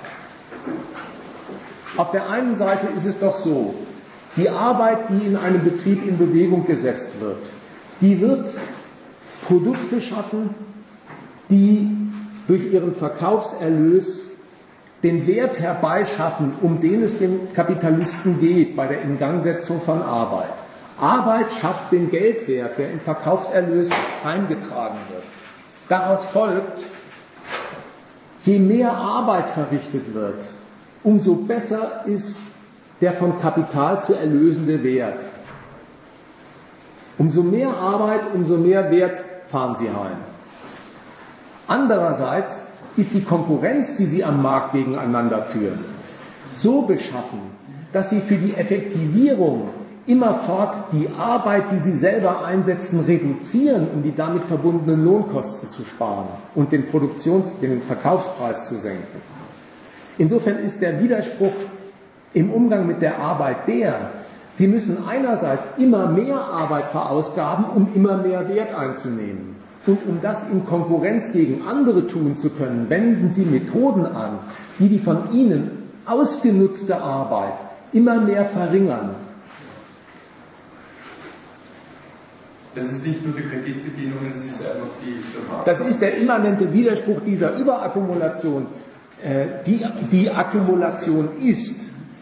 Der Kredit spielt dabei seine wuchtige Rolle, dass das überhaupt ein quasi die ganze Gesellschaft, die ganze Wirtschaft erfassendes Phänomen wird Krise. Das geht überhaupt nur durch Kredit. Und zwar äh, so, jeder Unternehmer, der in dieser Konkurrenz, die mit dieser widersprüchlichen Methode ausgefochten wird, steht, der kann auf der Siegerseite stehen, aber auch auf der Verliererseite. Aber der Verlierer fällt nicht notwendig heraus. Solange er von einer Bank Kredit bekommt, kann er die Absatzflaute, die ihm ein Konkurrent beibringt, überspielen, überbrücken, indem er seine Hausbank dazu bringt, Kredit fließen zu lassen. Und insofern die Hausbank darauf vertraut, dass dieses Unternehmen doch im Prinzip solide ist und aus dem Loch wieder herauskommt, überspielt Kredit für ein Unternehmen das Faktum, dass die Marktschranke an die er stößt. Seine Produkte sind nicht mehr in der gewohnten Masse und zum gewohnten Preis absetzbar, durch Kredit übersprungen wird. Dadurch stachelt der Kredit aber das Phänomen, von dem wir reden, geradezu an, der hebt es nicht auf. Weil der Kredit sorgt ja dafür, dass die Unternehmen diesen Konkurrenzkampf gegeneinander erst richtig heftig führen können. Die Kreditmittel sind ja gerade der Stoff, mit dem die ihre neuen Maschinen kaufen, um den Verkaufspreis absenken und die Kosten senken zu können. Und dieser Kredit, ja, der äh, kann ja nicht für alle gleichzeitig den Erfolg verbürgen. weil der Erfolg der einen Seite immer gegen eine andere errungen wird. Der, der Spielabbruch, Kredit, ja, der Spielabbruch, der wird in der Tat durch die Banken verfügt, die den Kredit vergeben. Die stehen nämlich vor einer Rechnung. Die sagen sie manchmal auch. Die stehen vor der Rechnung bei einem konkreten Betrieb. Wie ist das jetzt mit der Wachstumstauglichkeit dieses Ladens? Wirft man da dem schlechten Geld Gutes hinterher? Also ist er eigentlich nicht mehr rettbar? Oder macht man die bereits ausgeliehenen Kredite dadurch gut, dass man noch einen weiteren vergibt? An diesem Urteil der Banken entscheidet sich, ob für ein produzierendes Unternehmen Spielabbruch verhängt wird oder nicht. Und die Banken sind dann dazu geneigt, dieses Urteil großflächig zu vollstrecken, wenn sie in ihren eigenen Bilanzen schon ihr Minus eingefahren haben und strengere Maßstäbe anlegen. So war auch das Drehbuch der Finanzkrise. Also, um es auf den Kern aber mal deiner Überlegung zurückzubringen, die Überakkumulation, dass immerfort gegen einen Markt und seine Schranken produziert wird, obwohl andererseits immer nur für ihn und seine Kaufkraft gewirtschaftet wird. Dieser Widerspruch, der liegt im produzierenden Kapital selbst fix und fertig vor und der Kredit gibt ihm die Mittel, das erst richtig scharf und auf großer Stufenleiter zu tun. Was der Kredit dem hinzufügt, ist, dass das die Form von solchen Wellen bekommt, dass es zyklisch wird, dass über ganze Phasen die Überakkumulation überspielt wird, dass schon lange nicht mehr gewinnbringend verkauft wird, aber Kredit nachfließt, sodass weiterverkauft wird. Wenn dann der Kreditstrom abreißt, weil die Bank aufgrund ihrer eigenen Bilanzen sagt, so viel Minus verträgt sich nicht mehr mit der Fortfinanzierung einer Realwirtschaft, die auch nicht wirklich rentierlich ist, weil immer nur Kredit nachgeschossen wird. Dann bricht die Krise in der Gesellschaft herein. Dann deckt der Abbruch des Kredits die Überakkumulation der realen Industrie auf, die längst eingetreten war. Und wisst ihr, was so Belegstücke dafür sind? Denkt mal was Sie über die Autoindustrie berichtet haben, als Sie zum ersten Mal damit konfrontiert waren, dass die großen Geldhäuser keine Kredite mehr geben. Die großen Autoproduzenten haben seit 20 Jahren in der ganzen Welt Überkapazitäten. Ist ja auch ein Hinweis darauf, dass da mehr Kapital aufgestellt ist, als in Bezug auf seine Outputfähigkeit sich am Weltmarkt gewinnbringend realisieren lässt. Gelebt hat diese Autoindustrie trotzdem, solange Kredite fließen, die diesem Betrieb eine Wachstumspotenz und Zukunft zutrauen. Also so würde ich die beiden Sachen ins Verhältnis setzen. Der Kredit, die Überakkumulation nicht im Prinzip dieser Akkumulation als Konkurrenz von Betrieben gegeneinander fix und fertig vor. Der Kredit verschafft denen die Mittel, das wirklich universell und auf großer Stufenleiter gegeneinander zu betreiben. Und die Instanz, die dann den Spielabbruch verfügt, nennen wir es so, sind deswegen die Bankhäuser.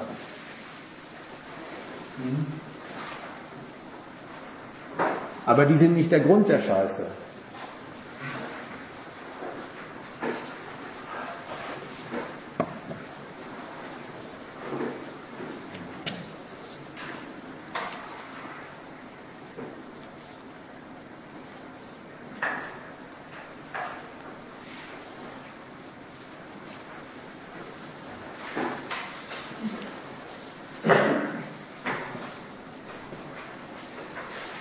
Das Buch heißt Das Finanzkapital und enthält noch viel, viel mehr als die wenigen Andeutungen, die ich heute Abend gemacht habe. Äh, die gute Nachricht, Lichtenberg war der Auffassung, so einer zwei Paar Hosen hat, mache er eines zu Geld und kaufe dieses Buch. Recht hat er. Jetzt kommt die schlechte Nachricht. Dieses Buch ist heute Abend bereits ausverkauft worden. Aber es soll in allen namhaften Buchläden Wiens käuflich zu erwerben sein. auch gegen Kreditkartenzahlung.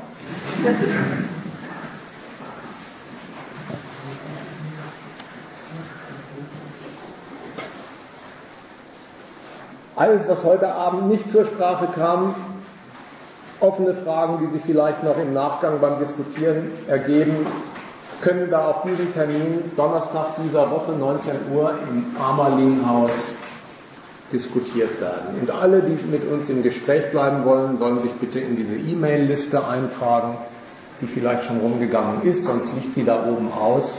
Dann werden Sie immer rechtzeitig benachrichtigt. Gibt es noch was?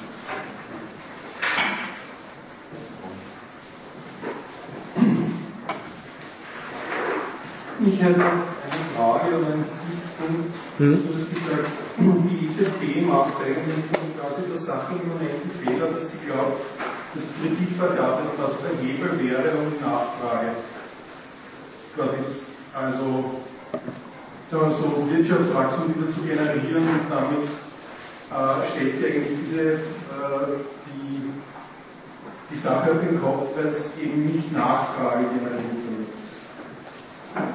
Und jetzt gibt es ja durchaus irgendwie Umhörige, die Wirtschaftswissenschaftler, die sagen, Helikopter, Helikoptermann unter diesem Schlagwort, äh, gibt es die Idee, in irgendeiner Form Geld nicht äh, in Banken, sondern in die Öffentlichkeit zu bringen.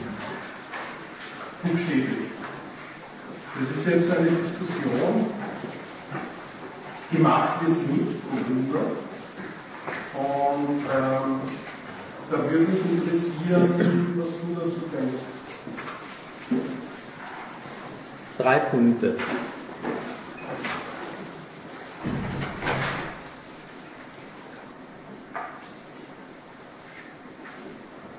Fangen wir mal mit dem letzten an. Es gibt diese Diskussion, die du zitierst, Abschaffung des Bargelds, Helikoptergeld, Woher kommt die? Es ist eine Konsequenz aus dem Scheitern des Projekts, das die EZB betreibt. Die EZB versucht durch Kredit zum Nullzins, sogar mittlerweile durch die Honorierung von Kreditvergaben der Banken in die Realwirtschaft, dafür zu sorgen, dass Kredite über die Banken in die realen Unternehmen fließen, damit wieder Wachstum zustande kommt. Das unterlassen die Banken aber in großem Stil, weil sie diesem Wachstum nicht trauen. Die Überlegung versucht also, die, die du zitierst, denselben Effekt auf anderem Weg zu erreichen. Nicht mehr über die Banken, sondern über Konsumenten. Die Abschaffung des Bargelds zum Beispiel ist auch so eine interessante Diskussion. Die geht davon aus, wenn jetzt die Banken schon Strafzinsen in der EZB zahlen müssen für Ge Das ist der Versuch, Abschaffung des Bargelds, ja, äh, einem Mechanismus entgegenzuwirken. Wenn die Strafzinsen kassieren, in Brüssel, die Banken. So wird gerechnet. Dann werden die Banken diese Negativzinsen doch auch an ihre Kunden irgendwann weitergeben. Manche tun es bereits bei industriellen Kunden über 100.000 Euro. Dann bleibt den Leuten, den Kunden, als Fluchtweg vor dieser aufgenötigten Entwertung eigentlich nur Bargeld abzuheben. Auch das tun viele, deswegen sind die Schließfächer ausgebucht. Wenn man also das Bargeld verbietet und den Kunden zwingt, seine Guthaben auf einer Bank zu halten, die jetzt dafür Zinsen verlangt, nicht zahlt, sondern verlangt, na dann, so die Spekulation, nimmt er doch lieber sein Geld und geht einkaufen. Dann kommt die Wirtschaft wieder ins Schwung. Ja? Helikoptergeld macht denselben Gedanken. Ähm, ich möchte mal an dem Punkt sagen, dass das der Index für eine verrückte Welt ist, in der wir leben und wirtschaften. Es wird ja ernstlich jetzt der Standpunkt eingenommen, dass der Konsum die Aufgabe hat, Wachstum zu erzeugen in der Produktion. Ein rationelles Verhältnis wäre, man möchte eine Wirtschaft mit einem Wachstum da, wo es nötig ist, bei Produkten, die gebraucht werden, keinem Wachstum, wo es gar nicht nötig ist, wo der alte Zustand reicht, damit der Bedarf gedeckt wird. Da wäre Wachstum Mittel des Konsums. Hier merkt man, Konsum ist Mittel des Wachstums. Verkehrte Welt. Das Geldwachstum in Gang setzen zwingt dem Konsum eine Aufgabe auf. Die besteht gar nicht einfach in der Bedarfsdeckung, sondern Geldvermehrung anzuheizen. Wäre der erste, die erste Bemerkung, die mir zu dieser Diskussion einfällt. Die zweite, du hast das Wort äh, zitiert, die EZB macht einen Fehler. Ja, kann man so sagen, politökonomisch gesehen geht die von einer falschen Diagnose aus, wenn sie sagt, Kredit muss in die Wirtschaft gepumpt werden, damit Wachstum geht. Jetzt gibt sie den Banken die Luftpumpe in die Hand, sogar für null Geld, aber sie pumpen nicht. Ja, woher kommt das? Weil es am Wachstum hapert. Deswegen bleibt der Kredit aus. Das ist die Verkehrung, von der ich sprach. Ja? Nicht mangels Kredit findet kein Wachstum statt, sondern weil kein Wachstum stattfindet, wird nicht kreditiert durch die Banken. Das kann man jetzt einen theoretischen Fehler nennen. Das ist auch ein. Nur, der EZB würde die Wahrheit, diesen Fehler jetzt zu benennen, gar nichts nutzen.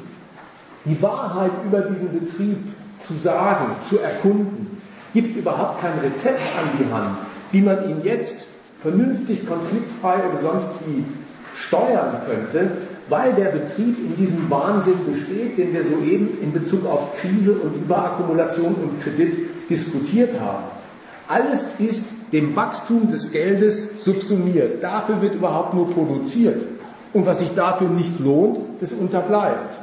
Und das, das Geldwachstum anzuheizen, das machen die Unternehmen so konsequent, dass sie mit immer neuen Investitionen in immer neue Maschinerien immer mehr Waren produzieren, die sie immer weniger und für immer weniger Geld verkaufen können, sodass am Ende Krise da ist. Und wisst ihr, was das für ein Treppenwitz ist?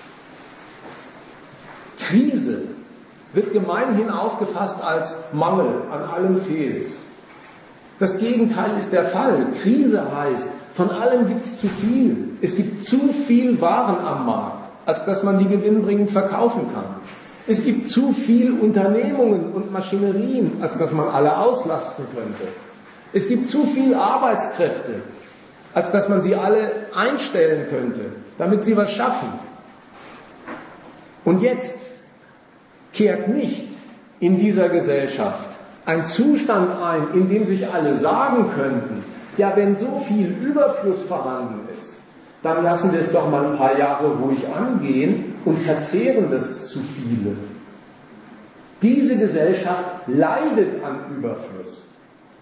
Alles ist im Überfluss vorhanden. Freilich nicht gemessen am Bedarf der Menschen. Die könnten billigen Wohnraum gut gebrauchen und billigere und mehr Pflegeplätze. Aber es ist zu viel für die Verwertung des Kapitals. Es lohnt sich nicht. Dafür ist es zu viel. Und weil es dafür zu viel ist, sind den Unternehmen ihre großgeschnittenen Fabrikanlagen mit ihren Belegschaften eine unnütze Kost. Also reduzieren sie die Kost und werfen Leute raus. Das muss man sich doch auf der Zunge zergehen lassen. Weil es zu viel Reichtum in dieser Gesellschaft gibt, werden die Leute arm gemacht so einer Gesellschaft, mit so einer Wirtschaft, der kann man nicht beikommen mit vernünftigen Theorien und sagen, bitte nehmt doch mal dieses Handwerkszeug. Das würde den EZB-Lern und Politikern überhaupt nichts nützen, weil der Wahnwitz systemimmanent ist. Das System hat keine Fehler, das ist ein Fehler.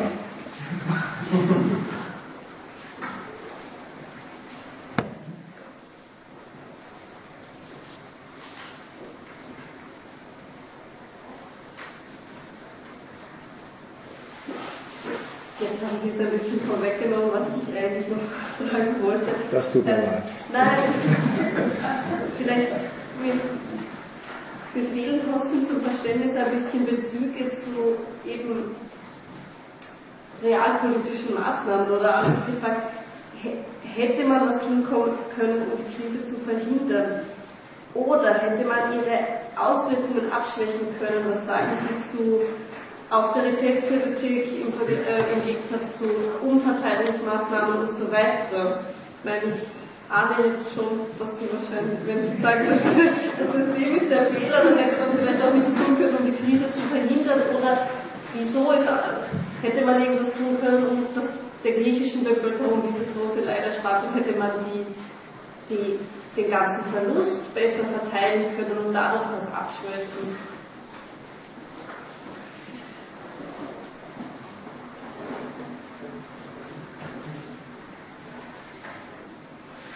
Du hast eigentlich die Antwort, die ich dir geben möchte, schon antizipiert und vorweggenommen. Um es mal methodisch zu sagen. Wenn man sich darüber einigen könnte, dass dieser Wirtschaft, die man da Kapitalismus nennt, notwendig eingeschrieben ist, dass sie auf der Ausnutzung der Menschen beruht, aus denen sie Kapital schlägt, und dass sie auf der anderen Seite das so erfolgreich tut, dass sie damit auch immer wieder sich selbst in eine Krise hereinwirtschaftet. Wenn das notwendig zu dieser Wirtschaft gehört, gesetzt den Fall, man könnte sich darauf einigen, dann gäbe es nicht mehr die Frage oder die Möglichkeit, an welchen Stellschrauben man dieses wirtschaftliche System zum Nutzen aller gestalten könnte. Um das Grundsätzlichste zu sagen, ich möchte gar nicht an Stellschrauben drehen, wenn das Prinzip dieser Wirtschaft ist, dass sich jeder Betrieb um die Vermehrung von vorgeschossenen Geldern bemüht, sodass die Ernährung der normalen Menschen, die dort arbeiten, als Lohn, also als Kost, also als Ärgernis gerechnet wird. Eine solche grundsätzliche Weichenstellung, die kann nicht mehr die Verköstigung, das Auskommen der Menschen zum Ziel haben. Wenn du das auf die Tagespolitik beziehen möchtest, so war ja deine Anfrage, denk mal, was das für ein Zeugnis ist über diese Welt wenn um einen Mindestlohn gekämpft werden muss. Das ist ein Eingeständnis, dass in dieser Wirtschaft die Ernährung nicht bloß lästige Kost ist, weil der Lohn als Kost in den Bilanzen der Unternehmer steht. Da ist jeder Euro weniger Lohn ein Euro mehr Gewinn. Sondern dass nicht einmal sowas wie quasi ein humanitäres Mindestmaß aus Anstandsgründen gesichert ist. Mindestlohn muss hier erkämpft werden. Und zwar aus Gründen, die sind genauso schäbig wie der Mindestlohn.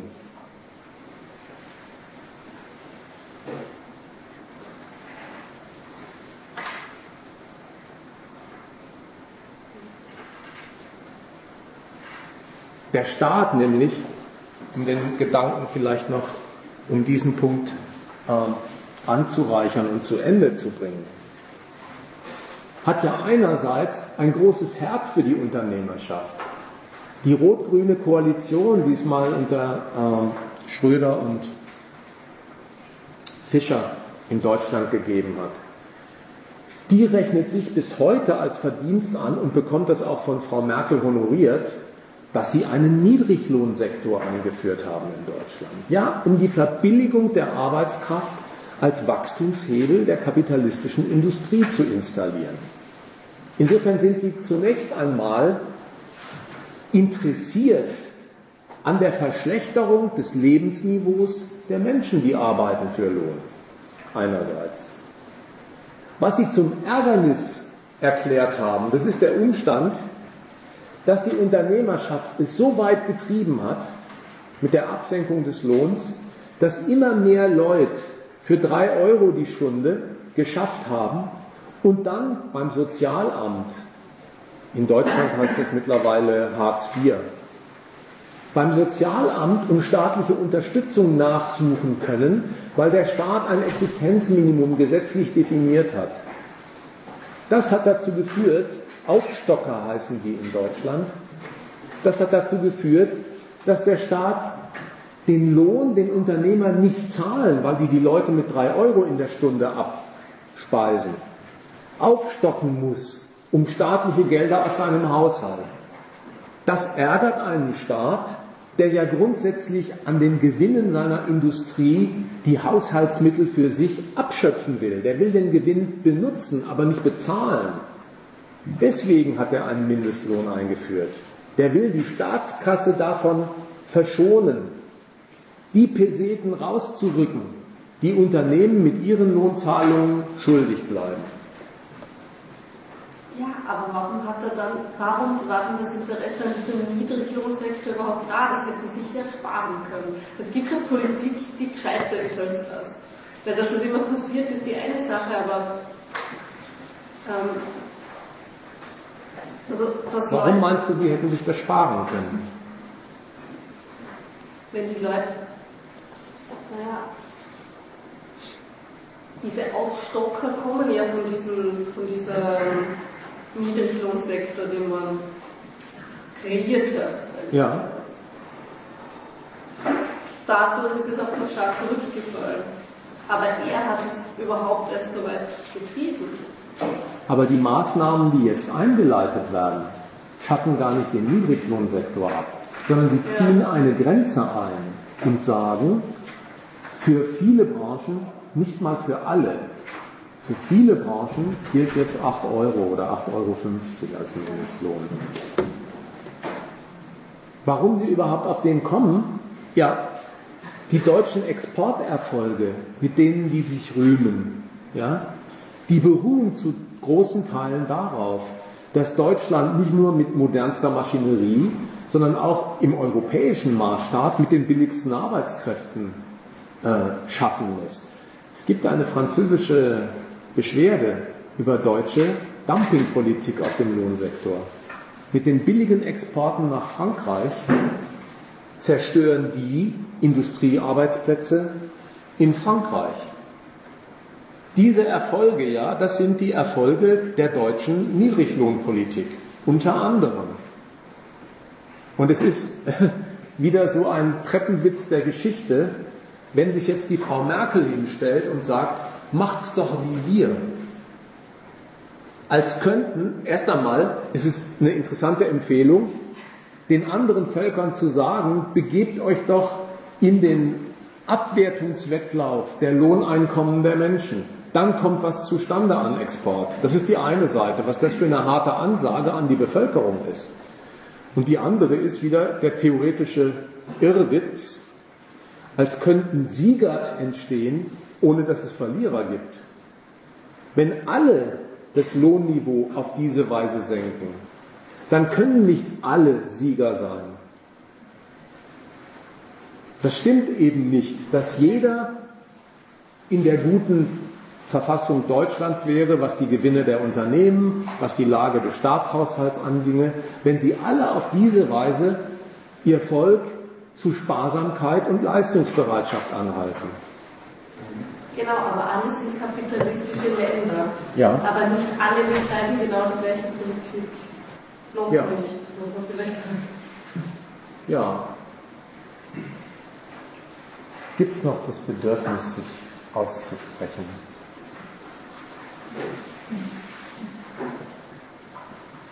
Oder lassen wir das jetzt mal sacken